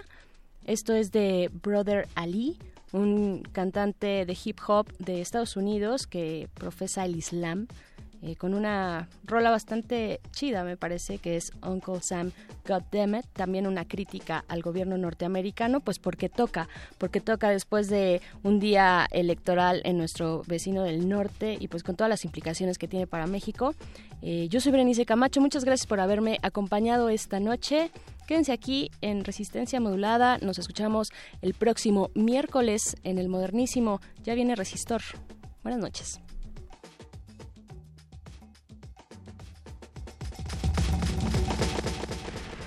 El modernísimo. El modernísimo.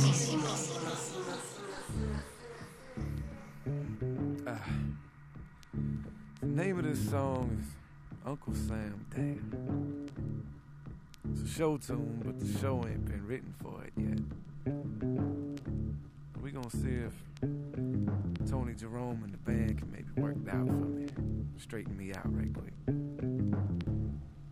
Ah, I like it so far, man. Yeah.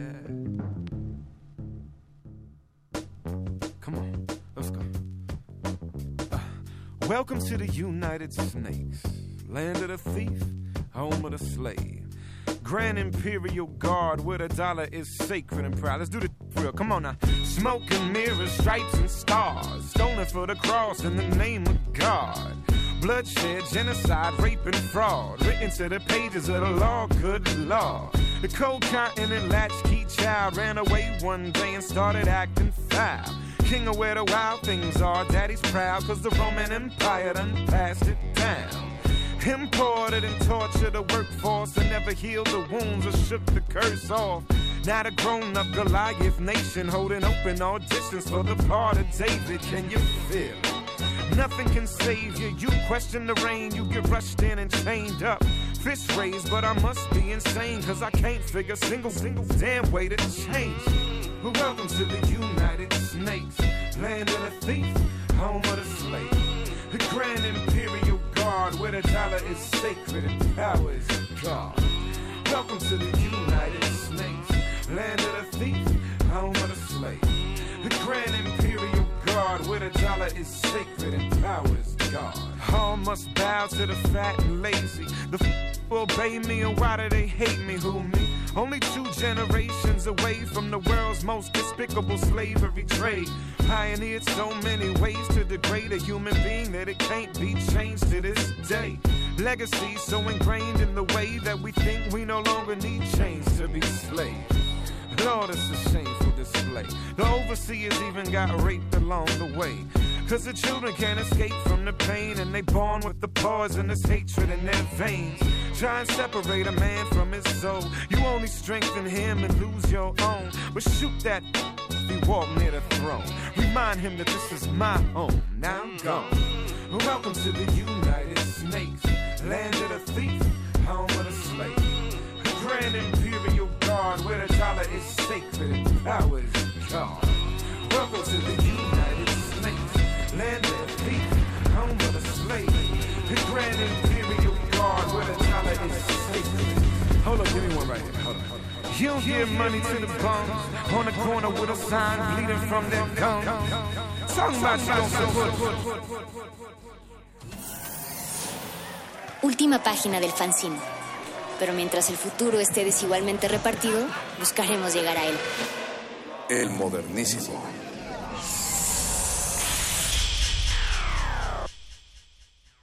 Resistencia modulada.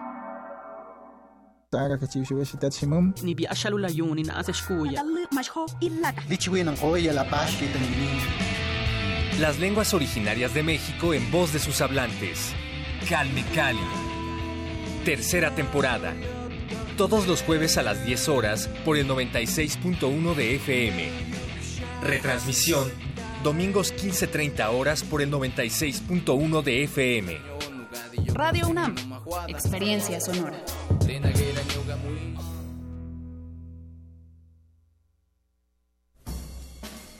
Comienza el estándar y una llama prende adentro. Los dedos bailan con las cuerdas. Se unen los pies, las manos, la percusión acelera el pulso y en la primera vuelta se respira éxtasis. Sé parte de la ceremonia, porque esto es jazz. Roberto Aimes entre amigos. Una tarde cálida y llena de buena música. Sábado 10 de noviembre a las 6 de la tarde en la sala Julián Carrillo. Adolfo Prieto 133 en la Colonia del Valle. Entrada libre. Deja que la música te contagie su movimiento. Radio UNAM, experiencia sonora.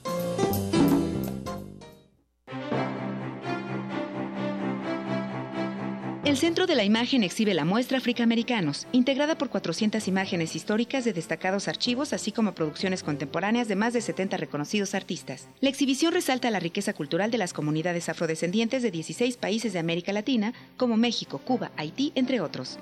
Africaamericanos está abierta en el Centro de la Imagen, Plaza de la Ciudadela número 2, Centro Histórico. La entrada es libre.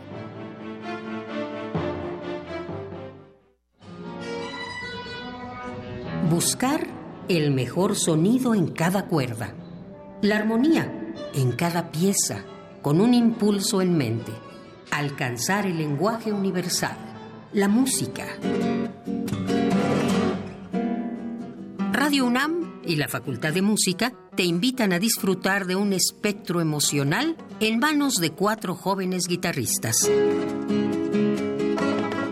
Cuarteto Cuicani, José Chimal, Mario Velázquez, Jorge Vallejo y Arturo Martínez.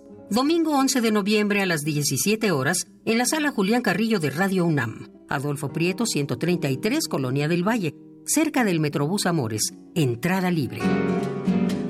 La emoción musical es un momento único para el público. Radio UNAM. Experiencia sonora. Resistencia.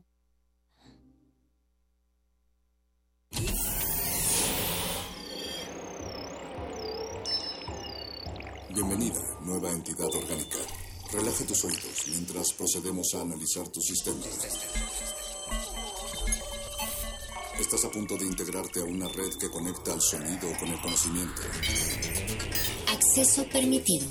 Por favor, respira, relájate y prepárate para la abducción. Resistor. Esto es una señal.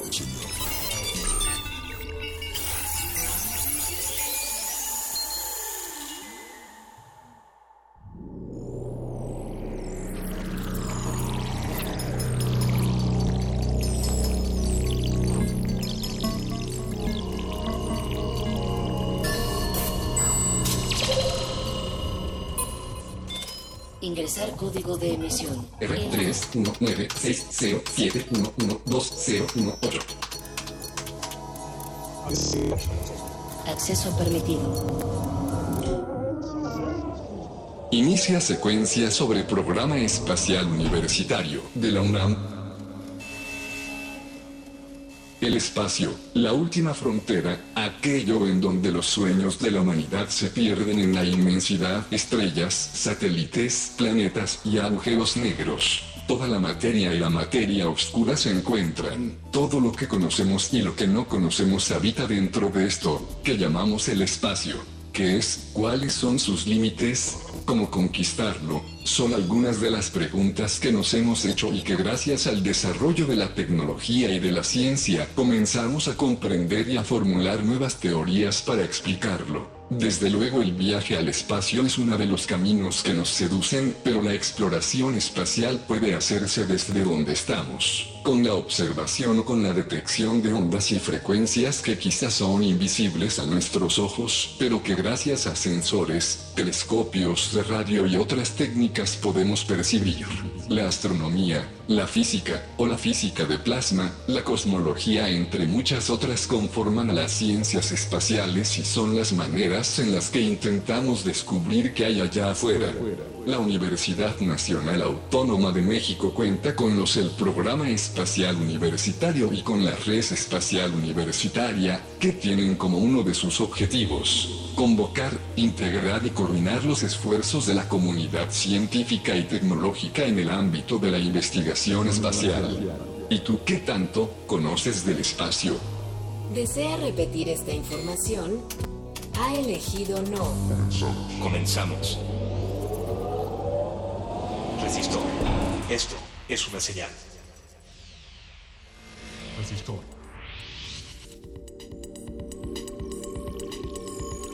Resistor. Esto es una señal, señal, señal, señal.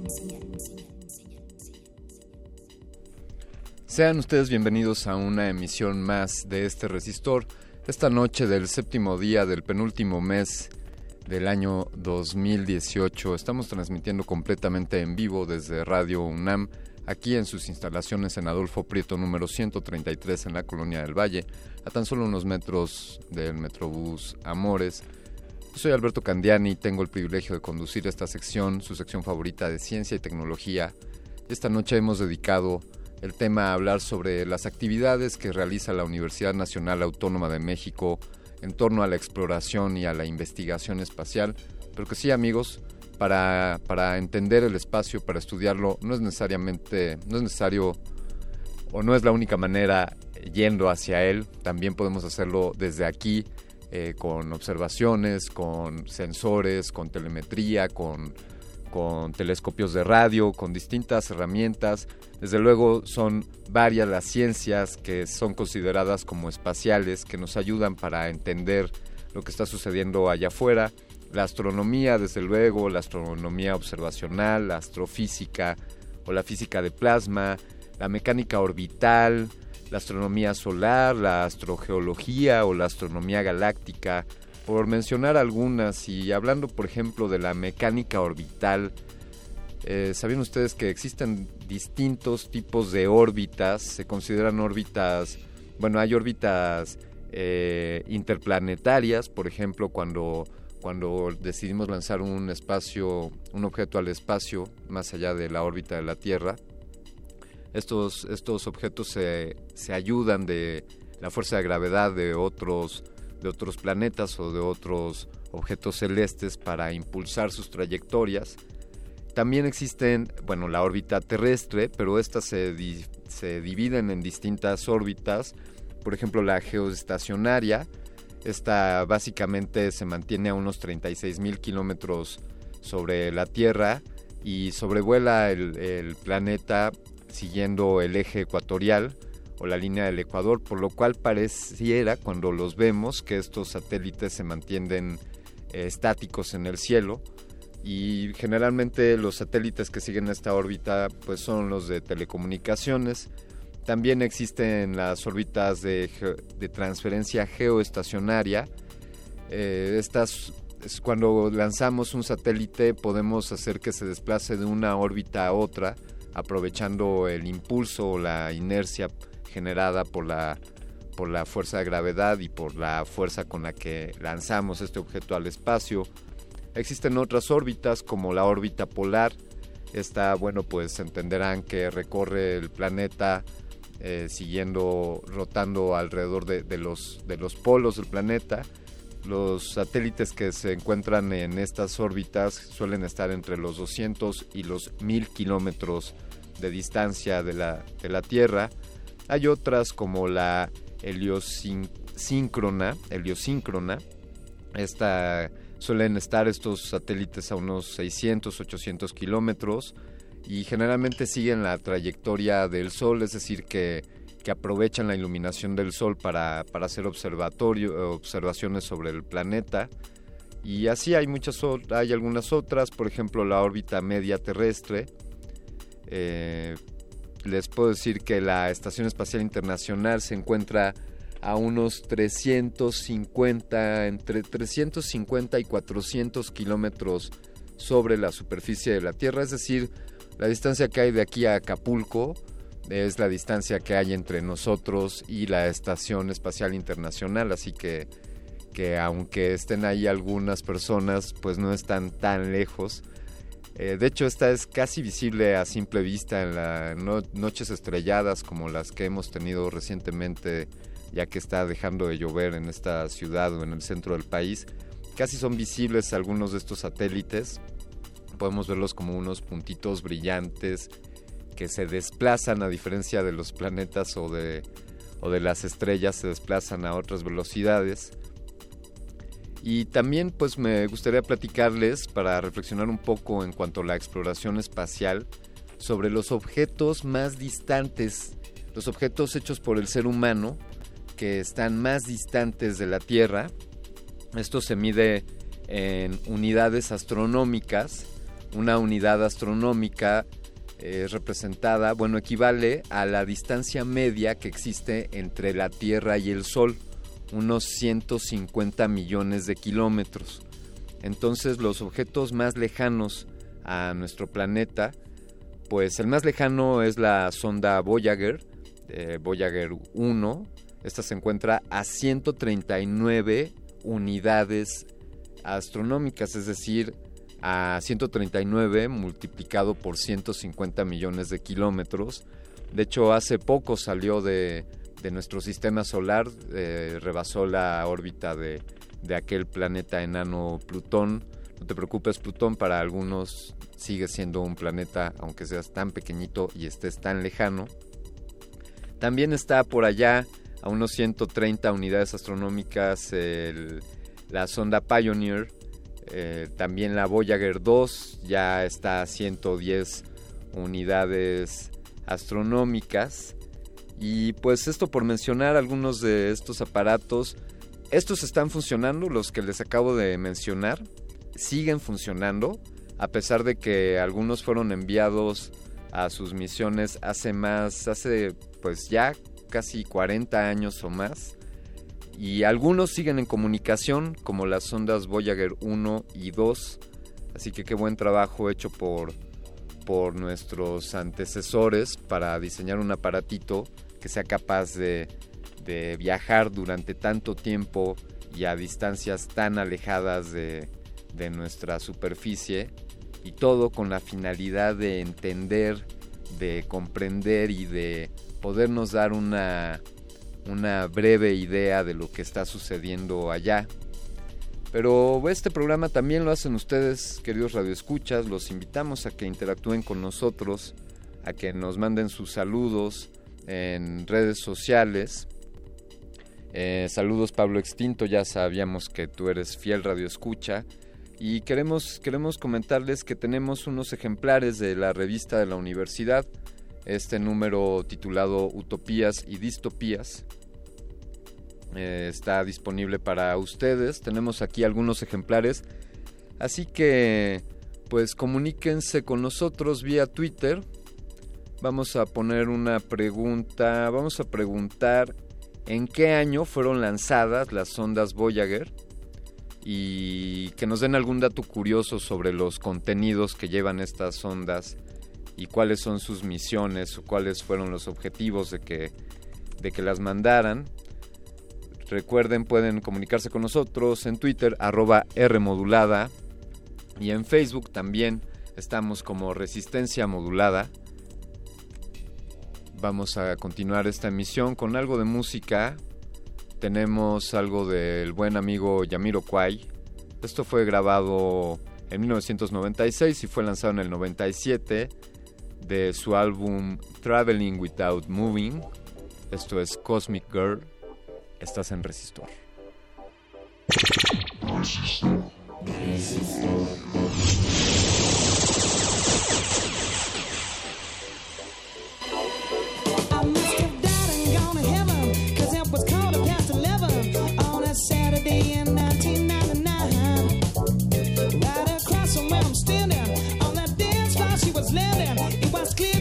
was flying.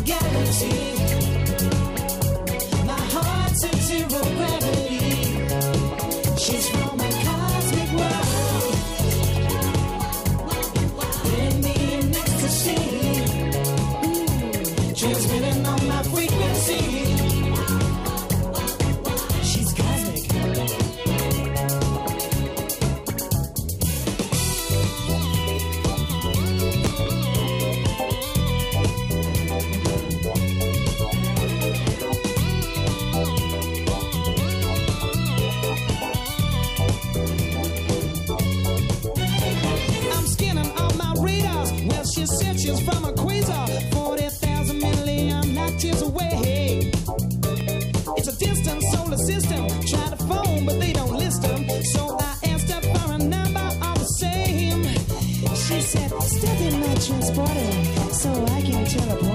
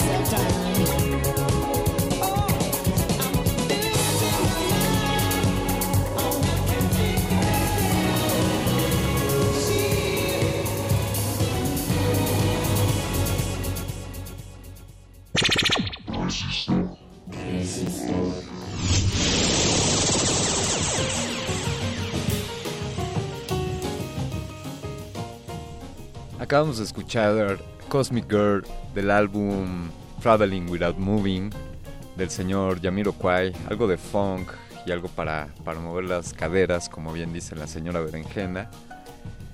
Pues esta noche estamos aquí en Resistor, mandamos saludos a Daniel de Jesús, muchas gracias por, por seguirnos. Eh, comentario de Pablo Extinto en, en Twitter. Querido Pablo, lo entiendo más de lo que crees, él nos dice...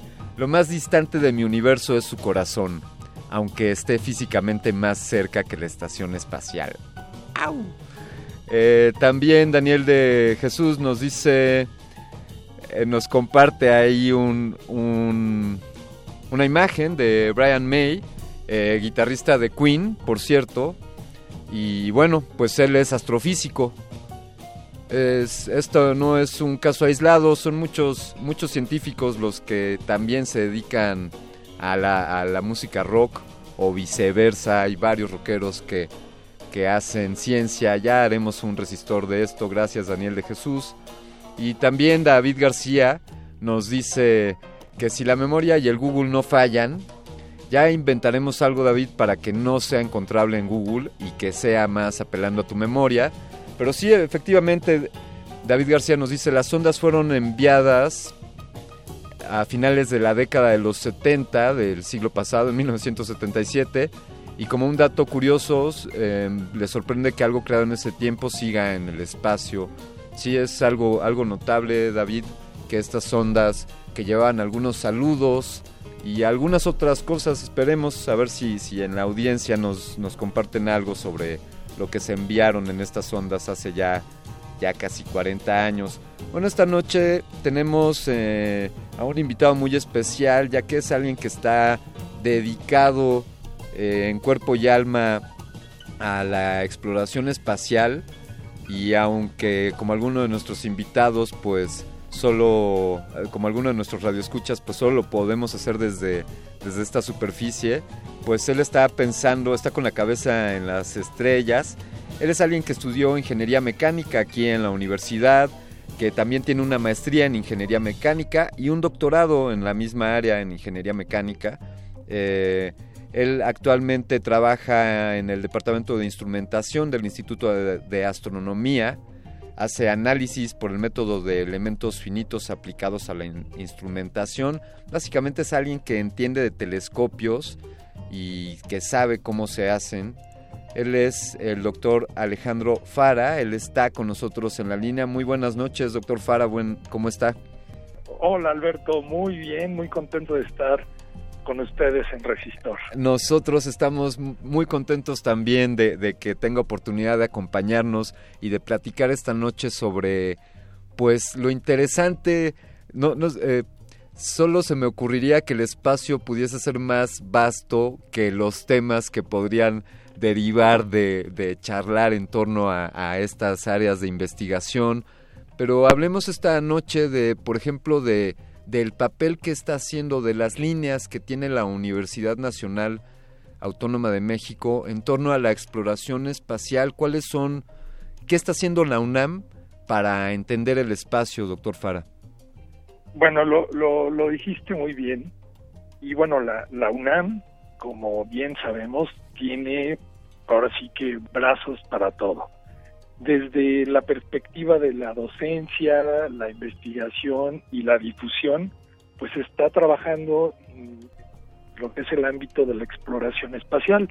Y por mencionar algunas cosas, por ejemplo, en la docencia, recientemente se acaba de crear la Escuela Nacional de Ciencias de la Tierra, donde se va a impartir, eh, bueno, una especialidad que es Ciencias del Espacio, la cual ya se, se daba en el Instituto de Geofísica, sí. pero bueno, de manera un poco más puntual, ahora ya es una escuela nacional. ¿Y cómo, ¿qué, qué, qué, se va a poder estudiar en, en esta escuela? ¿Habrá, ¿Son licenciaturas o eh, posgrados? Bueno, está enfocada en posgrado. Sí. Y eh, bueno, también tiene, tiene eh, otras áreas, ciencias de la atmósfera, pero en particular en el área de ciencias espaciales, pues va a estar enfocada a estudiar, el, eh, por ejemplo, la actividad solar, y las órbitas terrestres, bueno, la órbita terrestre y de los planetas, y bueno, va a tener un impacto importante en lo que es la universidad. Hay que mencionar que eh, son áreas que hoy día tienen mucha oportunidad de trabajo, y bueno, que, que al final era algo necesario de impulsar en la, en la misma universidad. Sí, eh, eh, resulta muy, muy, interesante el que nos aventuremos a, crear una, una, nueva escuela en torno a estos temas cuando quizá podría pensarse que, en México no estemos cercanos a viajar al espacio. Sí, bueno, y también hay que imaginar, mira, desde la perspectiva de la investigación, hay montones de proyectos que están vinculados a lo que es la exploración espacial y por mencionar solamente algunos, eh, en el Instituto de Astronomía hay un proyecto que se llama RATIR, que el objetivo, lo repito, es estudiar desde la Tierra el, el universo. Y con un telescopio robótico se está haciendo el seguimiento de explosiones de rayos gamma. Es en colaboración con la Universidad de Berkeley y con la NASA, que en comunicación con un satélite espacial que constantemente está tomando imagen del, del espacio y de repente detecta una explosión o un, un destello y en ese momento manda la señal a la Tierra y uno de estos telescopios que es robótico, que está en San Pedro Martins, en el observatorio, hace el seguimiento para ya caracterizarlo de una manera más completa. Y bueno, y también desde la perspectiva de la difusión, pues acaba de pasar la Semana Mundial del Espacio, que en el Museo de, de Ciencias, el Universum, pues estuvo la universidad y muchísima gente pues muy movida haciendo la divulgación y difusión de esta de esta gran área de que es el espacio. ¿no? ¿Qué, qué otros, ¿Qué otros esfuerzos tiene la universidad? Por ejemplo, háblenos de, del programa espacial universitario. Bueno, el, programa espacial universitario es, la consecuencia de toda una trayectoria que ha impulsado la universidad. Y ah, probablemente muchos de, de nosotros recordemos lo que fue el PUIDE. El PUIDE fue el Programa Universitario de Investigación y Desarrollo Espacial. Y para que lo ubiquen de una mejor manera, fue el programa que impulsó y logró poner en órbita el, pues ahora sí que el único satélite eh, desarrollado en México y que se ha puesto en, en órbita, el UNAMSAT. Y este programa, con el tiempo, bueno, tuvo muchos logros, entre ellos el UNAMSAT. Posteriormente se convirtió en la red universitaria del espacio y hoy día es el programa espacial universitario, que su, su tarea y, y, curiosamente, una de sus tareas principales es hacer un catálogo de todos los proyectos eh, vinculados al espacio que se desarrollan en la UNAM. Sí. Es importante mencionar que hay muchos esfuerzos, pero que a veces están desvinculados porque, bueno, ni siquiera es tan grande la universidad que pues empiezan a trabajar un área y de repente cuando se dan cuenta pues hay, hay muchos proyectos y una de las tareas que estamos desarrollando en este programa pues es conocer estos pro proyectos y vincularlos de una mejor manera. Qué, qué, qué, buen punto de partida me, me, parece ese. Es como, a ver, pongámonos de acuerdo, primero averigüemos quiénes de nuestros investigadores y académicos están desarrollando proyectos relacionados con, con esta investigación y con estos temas. ¿Cómo, cómo, cómo se ataca ese problema? Pues mira, eh, voy a mencionar algunos ejemplos. Eh, la Facultad de Ingeniería, eh, hace unos años, a la, a la, desde hace unos años a la fecha, ha desarrollado la, unidad de alta tecnología, donde, donde, implementaron ya un laboratorio para pruebas de certificación espacial. Esto quiere decir, tú puedes, y bueno, instrumentos que quieras poner en órbita, en este en esta unidad hay laboratorios para probar que puedan pasar la certificación para subirlos en un cohete. Y por otro lado, por ejemplo, en el Instituto de Ciencias Nucleares están desarrollando lo que es eh, la electrónica de un, de, un, proyecto que se llama el Telescopio Espacial YEME-USO, que la idea es que, bueno, en México se está haciendo la electrónica y se tiene que probar que esta, estos sistemas pues cumplan con ciertos certificados para poder ser puestos en, en órbita. Y justamente el vínculo que existe entre diferentes laboratorios pues tiene el objetivo de aprovechar mejor las instalaciones, ¿no? Claro. Y de que se complementen. Ojalá, ojalá que, que Resistor sea también un, un portavoz y un, un, espacio en el cual quizá aquí converjan algunos proyectos. Doctor, si nosotros podemos apoyar, sería con mucho gusto. Quizá hay algunos investigadores que estén haciendo ciencia espacial y que y que se encuentren con que se está creando este catálogo y por cierto nos gustaría seguirlo de cerca y, y, y pues que se logre, que se logre este primer objetivo de, del programa espacial universitario. ¿Qué otros objetivos y qué otras líneas de acción tiene este programa espacial universitario? Bueno, hay, una que es, eh, es, es relevante. Se está trabajando junto con la Agencia Espacial Mexicana y el Instituto Politécnico Nacional en el desarrollo de un satélite que se haga en México con el fin de, pues, de monitorear a través de imágenes ciertos fenómenos naturales, eh, vinculado también con, con el gobierno, para, pues sí, para aprovechar eh, la capacidad que tenemos. Este proyecto ya se, se está, digamos que se está haciendo en colaboración también con, con la NASA y eh, bueno, esperemos que en algún momento empiece eh, a tener eh, frutos, ¿no? Ya se está haciendo lo que es la planeación y bueno, como se imaginarán son proyectos de muchos años que requieren de una gestión pues importante y bueno, por otro lado estamos organizando, y esto va a ser interesante para todos los estudiantes, un concurso que es el de satélites enlatados. Sí. El año pasado tuvimos, eh, un, bueno, se hizo este concurso a nivel universitario, donde tuvimos más de 200 estudiantes, más de 60 equipos, fue toda, toda una fiesta de tecnología. Y bueno, este año estamos ya a punto de lanzar la convocatoria para este concurso de satélites enlatados, pero a nivel nacional. Entonces, bueno, estén estén muy atentos porque en unos días va a salir por ahí publicada y queremos que sea todo pues toda una fiesta también. Le, le daremos voz también a esta convocatoria para el desarrollo de, de satélites LATA o de CANSAT. Eh, ¿qué, ¿Qué características, recuérdele por favor a nuestra audiencia, tienen estos satélites, doctor? Bueno, estos satélites eh, es muy es muy interesante imaginárselo. Recordemos que un, un satélite orbita la Tierra Sí. nos manda información pues del espacio. De cierta manera lo está explorando. Claro. Y estos satélites cumplen con el objetivo que hace cualquier otro satélite que esté en órbita, digamos, eh, ya fuera de la atmósfera, aunque estos satélites lo hacen dentro de, na- de nuestra atmósfera. Tienen una eh, todos los componentes electrónicos para tran- transmitir la telemetría de las condiciones ambientales, y tienen eh, la competencia anterior tenían un pasajero que era un pequeño huevito de gallina Sí.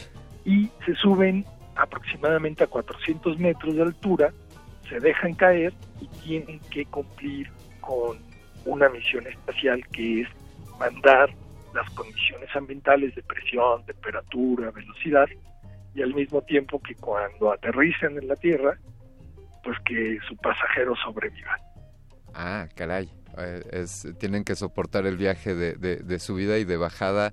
Esto son em, con, con globos. Eh, ¿Cómo los, No, cómo eh, se suben? A, ajá. Nosotros estamos utilizando drones. Y las competencias internacionales lo hacen con cohetes eh, de aficionados, Sí. eh, lo cual está muy bien. Sin embargo, el costo y, bueno, también hay que decirlo, la contaminación que se genera por, por la emisión de los mismos, pues consideramos que era más eficiente y menos eh, contaminante utilizar drones. Entonces utilizamos drones con GPS que los suben a un lugar preciso Sí. y ahí es donde liberan el, el satélite empieza su viaje hacia la Tierra. Sería, sería muy interesante para, para nosotros presenciar un, un lanzamiento de un CANSAT y, y la eventual caída. Las, eh, el descenso sucede, eso sí, con paracaídas o cómo, cómo protegen a los pasajeros. Pues mira, no, no me voy a adelantar a la convocatoria Muy- que va a salir, muy bien. pero el, el año pasado Sí. fue todo un reto porque fue, como lo dijiste, caída libre. Ah. Entonces tenemos que imaginar que el, el pasajero, el, el huevo, va en, dentro de la lata y los estudiantes, aparte de lograr toda la electrónica para, para enviar la señal y la telemetría, Sí. pues tienen que desarrollar estructuras eh, con materiales muy económicos porque una de las restricciones es el costo, para que cuando el, satélite golpee la, la- la Tierra, pues proteja de la manera más eficiente y le dé integridad a su pasajero, ¿no? Entonces, eh, realmente es un reto muy creativo y que, bueno, los estudiantes los motiva mucho a seguir estudiando todo lo que tenga que ver con ciencia y tecnologías espaciales. Eh, suena fantástico.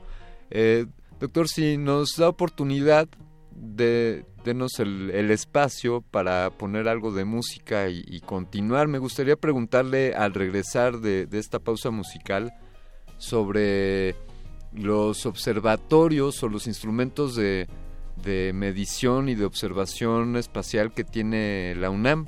Ojalá no- nos pueda platicar algo y, eh, después de esta canción, si usted desde luego no- nos, nos lo permite. Y, Claro, con todo gusto. Y por cierto, esta es una esta es una rola que usted que usted nos sugirió, así que vamos a escuchar a continuación de David Bowie. Esto fue lanzado en 1972, poquito antes de lanzar la Voyager One. Esto es del álbum Suffragette City, Starman. Estás en Resistor.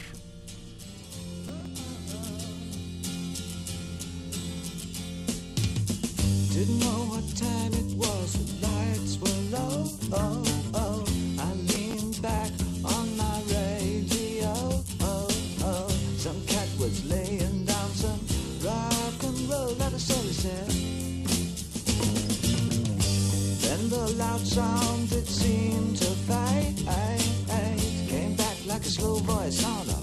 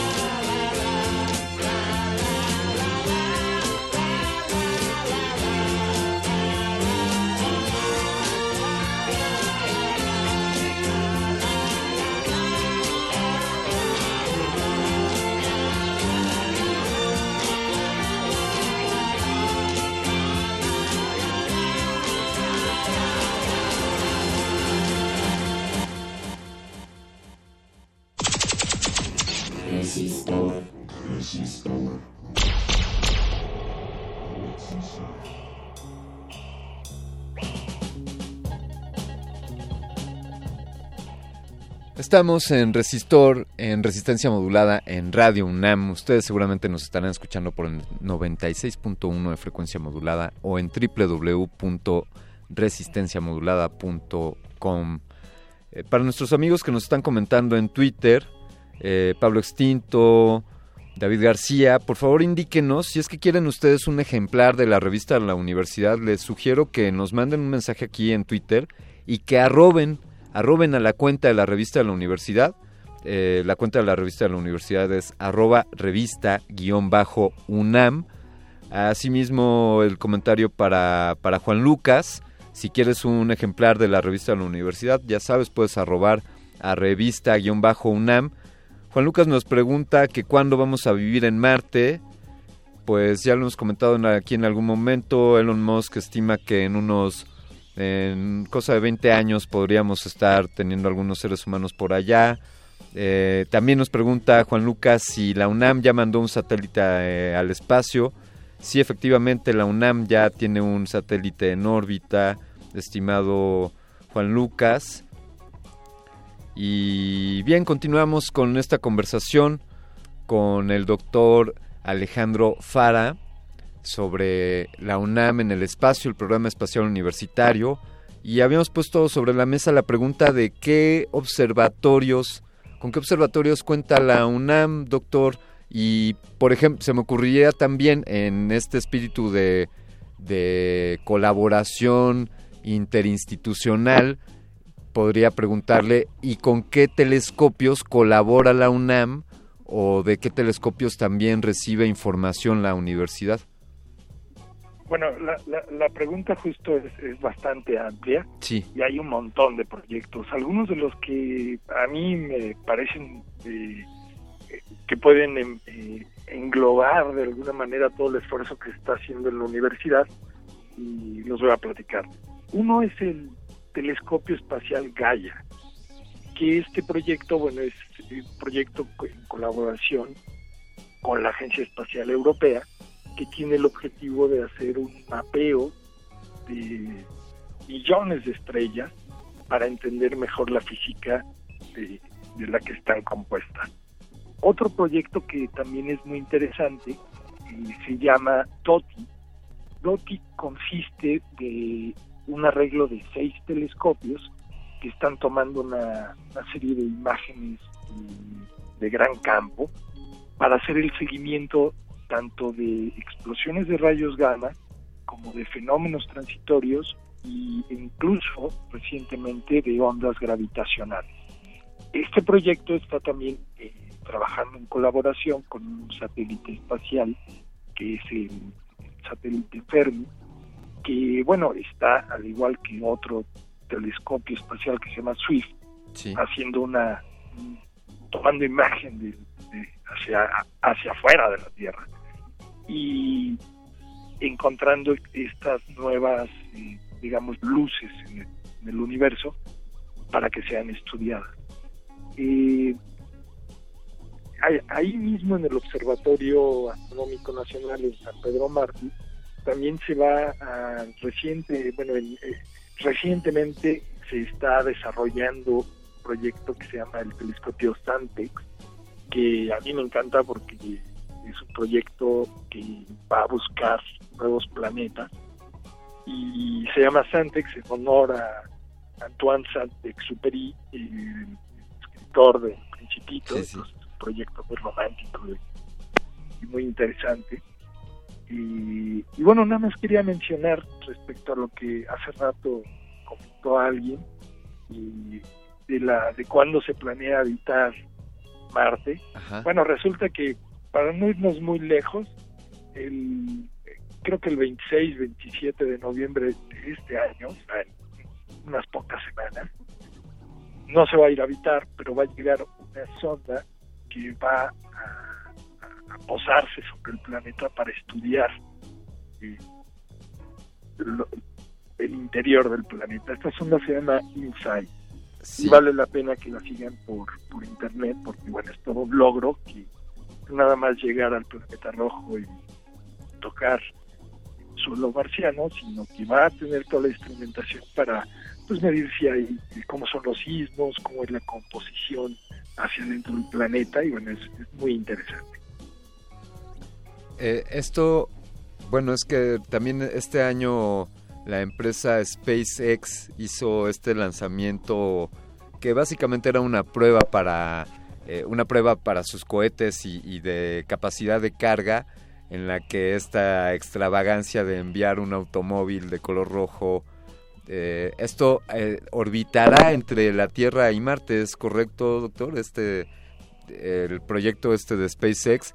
Y la pregunta es también esto no es lo que no es la sonda de la que nos acaba de hablar no no no. Ajá. la sonda es un, un, proyecto de la NASA, que es un proyecto básicamente científico. Sí. Y por otro lado, eh, la, la, empresa SpaceX, que bueno, como ya lo mencionaste, donde está, bueno, el dueño es Elon Musk, pues está desarrollando eh, tecnología para bajar los costos de poner objetos en órbita. Hay que recordar que eh, poner un gramo de algo en el espacio cuesta alrededor de 15, 20 dólares estamos hablando de como 400 pesos. Sí, y por un gramo. Por un gramo. Entonces, bueno, si ya saben cuánto, si ya saben su peso, nada más multipliquen y ya saben cuánto les costaría, más unos 2 millones de, de dólares eh, extra por el traje espacial que es, es indispensable. Sí. Y, y, bueno. En cualquier época del año. En cualquier época del año y hacia donde volteen, no se les vaya a olvidar. Sí y bueno, este proyecto de Elon Musk, bueno, el que lanzó ahora este coche Tesla rojo, a mí en lo particular no me gustó mucho la idea porque bueno, ahora ya tenemos un, un pedazote de basura ahí orbitando. Sí. Pero el, el hito de que se está bajando los costos y que se están creando nuevas tecnologías que van a permitir ir hacia el espacio, pues definitivamente en algunos años nos van a impulsar a llegar al, al, planeta rojo de una manera más eficiente, que bueno, ha sido el sueño de cientos de, de ingenieros, científicos, soñadores, poetas, músicos y locos. Y bueno, pues hacia allá vamos. Creo que creo que nos incluimos, eh, si me permite decirlo, en, en, en, ese listado de esa aspiración de algún día ir al espacio. Pienso ahora, eh, quizá un, un tabulador del costo del envío de por gramo al espacio. Así me, me, imagino, por un lado veo el gasolinazo y entonces por otro lado eh, me gustaría, seguramente existe la, la literatura al respecto eh, de cómo se ha incrementado o cómo ha decrecido el, el costo eh, económico y energético de enviar algo al espacio, ¿no? Sí, sí, sí, definitivamente ha bajado eh, a partir de empresas como la de SpaceX. Sí. Eh, según recuerdo, una estimación, él lograba ponerlo en 5 dólares, algo así como 100 pesos. Ok. Y va para la baja. Sí. Obviamente no, no, todavía no tiene la capacidad como para dar un servicio constante. Y sin embargo, bueno, hay, hay empresas que ya están haciendo esto mismo y hay algunos proyectos que son muy interesantes porque lo que están haciendo es subir en globos de helio, sí. son muy grandes, suben los primeros 20, 30 kilómetros, una gran plataforma, y de ahí hacen un lanzamiento. Entonces se ahorra mucho combustible, pues debido a que, bueno, claro. no nada más que ya están más altos, sino que y la atmósfera es menos densa y entonces la fricción es menor y se puede ahorrar mucho combustible. Entonces hay un montón de proyectos. Sí, sí, nos saldría más barato enviar algo desde la, la cima del Everest quizá que desde Cabo Cañaveral, ¿no? Sí, sí, Allá definitivo. Este, y qué, qué interesante este, estos temas. Pienso que también la impresión 3D pueda ser un mecanismo de, de abaratar estos costos. ¿Qué, sí, ¿Qué, opina al respecto? Sí, de hecho es algo que, bueno, se veía, se leía en los libros de ciencia ficción, luego se vio en las películas, y bueno, finalmente hoy día ya existe la tecnología en, en, en la cual con la cual en vez de mandar una herramienta, por ejemplo, a la Estación Espacial Internacional para no irnos hasta Marte, y mandan un archivo sí con la información y tienen la capacidad de imprimirla o de, bueno, de fabricarla para, para usarla. Claro. Entonces ha cambiado la tecnología de una manera tremenda y va a facilitar mucho este tipo de, de viajes pues tan lejos. Ahí es cuando yo me he aventurado a decir que ya estamos en el prefacio de la teletransportación, pero eso seguramente es, es cuestión de otro tema. Ah, un, un radio escucha, David García, nos, nos comparte el cálculo en base a lo que usted nos ha eh, eh, enseñado, doctor, nos dice, ah caray, enviarme al espacio tendría un costo de 38 millones 400 mil pesos, recordemos, más los dos 2.5 millones de dólares del traje espacial. Y dice, lo terrible es que en el espacio no hay gravedad. No, pues ese sería uno de los beneficios, querido David García. Eh, doctor Fara, por favor platíquenos en qué proyectos se encuentra usted actualmente trabajando, además de estar en el equipo del, del programa espacial universitario. ¿En qué otros proyectos está usted en activo? Bueno, mi, mi especialidad, justo como la describiste al principio, está enfocada en el diseño mecánico, en particular análisis por elementos finitos y bueno, diseño optomecánico de instrumentos astronómicos. Y actualmente eh, siento muy contento y motivado Sí. de estar participando en tres proyectos. Y uno de ellos es DOTI, el proyecto que ya mencioné hace rato, en el cual estamos desarrollando pues las interfaces mecánicas para, para lograr el, el apuntado de estos seis telescopios correctamente. Y eh, otro proyecto se llama Coatli, que es un proyecto de un telescopio relativamente pequeño, eh, tiene un diámetro de 50 centímetros, pero con el cual se van a hacer, una vez más, seguimiento de fenómenos transitorios y de manera muy rápida. Oiga, Ese- ah, Sí. eh, eh, creo que eh, le, le tengo que confesar que Resistor para mí en, en lo personal es un espacio donde puedo externar dudas que he tenido toda la vida y, y aquí encuentro a la gente que me las puede responder y yo A estoy ver. seguro que usted es el indicado para esto. ¿Qué es lo más distante que, que podemos ver? Vaya, eso es preguntarlo muy simple. Digamos, ¿cuál es el, el telescopio o el sensor más eh, preciso o más sensible que reciba la señal eh, lumínica o de radio más lejana?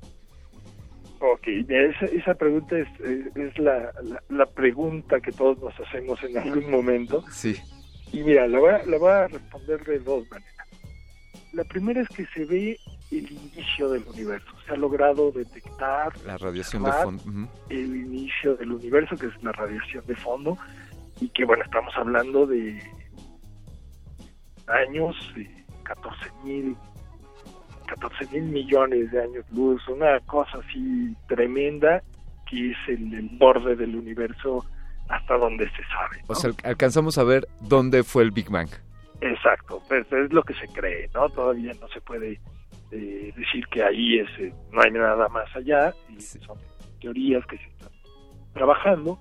Y por otro lado, es algo muy interesante.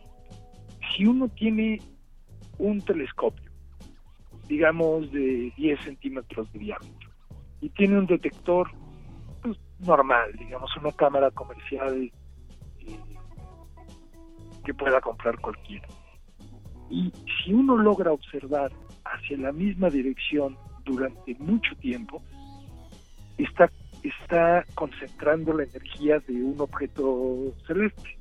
Sí. Conforme uno concentra más energía, puede observar más detalle, puede tener mayor información. Entonces, lo que quiero decir con esto es, no nada más importa el tamaño del telescopio, sino la precisión con la que puede seguir al objeto y obviamente la calidad del, del- del medio a través del cual ve. Por ejemplo, en la Ciudad de México, justo ahorita estoy en un lugar donde se puede ver el cielo, se ve amarillo por la contaminación lumínica. Claro. Entonces, si uno apunta un telescopio durante media hora para fotografiar, por ejemplo, una nebulosa lejana, pues al final se saturan los detectores por la contaminación lumínica y ya no se ve nada del objeto celeste porque ganó la otra parte. Claro, claro. Eh, y por eso es importante proteger el, el cielo, la luz, ¿no? Entonces, la respuesta es, se puede ver tan lejos como la tecnología te lo permita y bueno, ya llegó muy lejos. Es hasta el, hasta el origen o hasta donde creemos que fue el origen de todo. Eh, doctor Fara, muchísimas gracias por esta, por esta conversación y por esta luz que ha traído a este espacio que es Resistor. Eh, ¿Hay algún sitio donde nuestros radioescuchas puedan eh, conocer sobre su trabajo o alguna red social? Sí, con todo gusto. Y bueno, antes que nada tengo que decir que me encanta que en Resistor mezclen ciencia, tecnología con música, es fenomenal. Y bueno, me pueden encontrar eh, como Alejandro Fara en Facebook y o bien a mi correo electrónico, con todo gusto les contestaré, fara con H al final, arroba astro.unam.mx. Fantástico, pues, pues doctor, ha sido un placer y seguramente le estaremos buscando con, con mayor frecuencia para más conversaciones como esta. Pues será un gusto. Y, qué bueno que disfrute la música. Nosotros así también disfrutamos la música. Vamos a ponerles algo para, para cerrar esto. Yo me despido no sin antes agradecer al doctor Arqueles. Doctor significa el que enseña, así que un agradecimiento al que enseña Arqueles. A Andrés Ramírez por conducir, por pilotear esta nave espacial que nos ha llevado hasta el origen del universo. Y a Oscar Sánchez El Boys, que está siempre aquí meciendo esta cuna.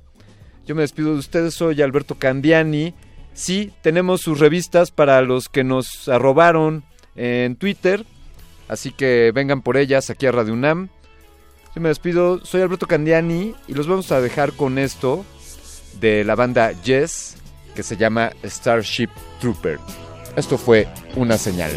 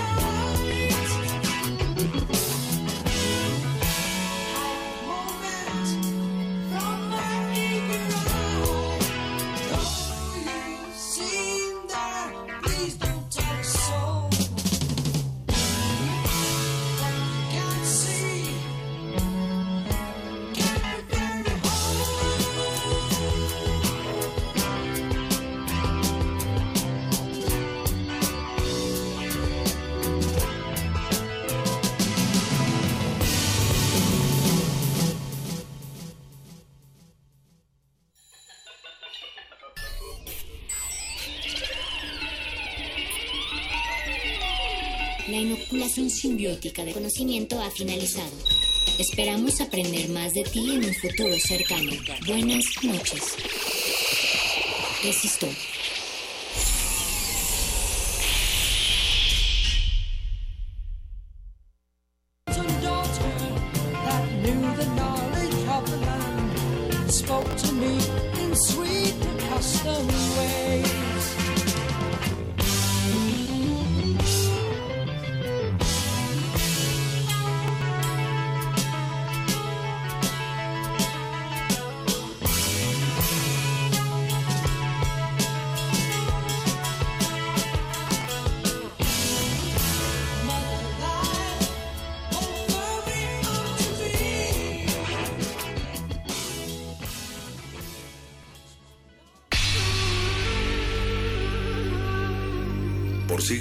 hemos hecho escuchar. Nacimos como parte de esa inmensa mayoría. reunidos aquí. Hablar. Escuchar. Debatir. Proponer. Cuestionar. Está en nuestra naturaleza. Seamos instrumentos de conciencia de nuestro pueblo. Usamos el sonido porque atraviesa obstáculos. Muros. Fronteras. Nosotros somos la resistencia.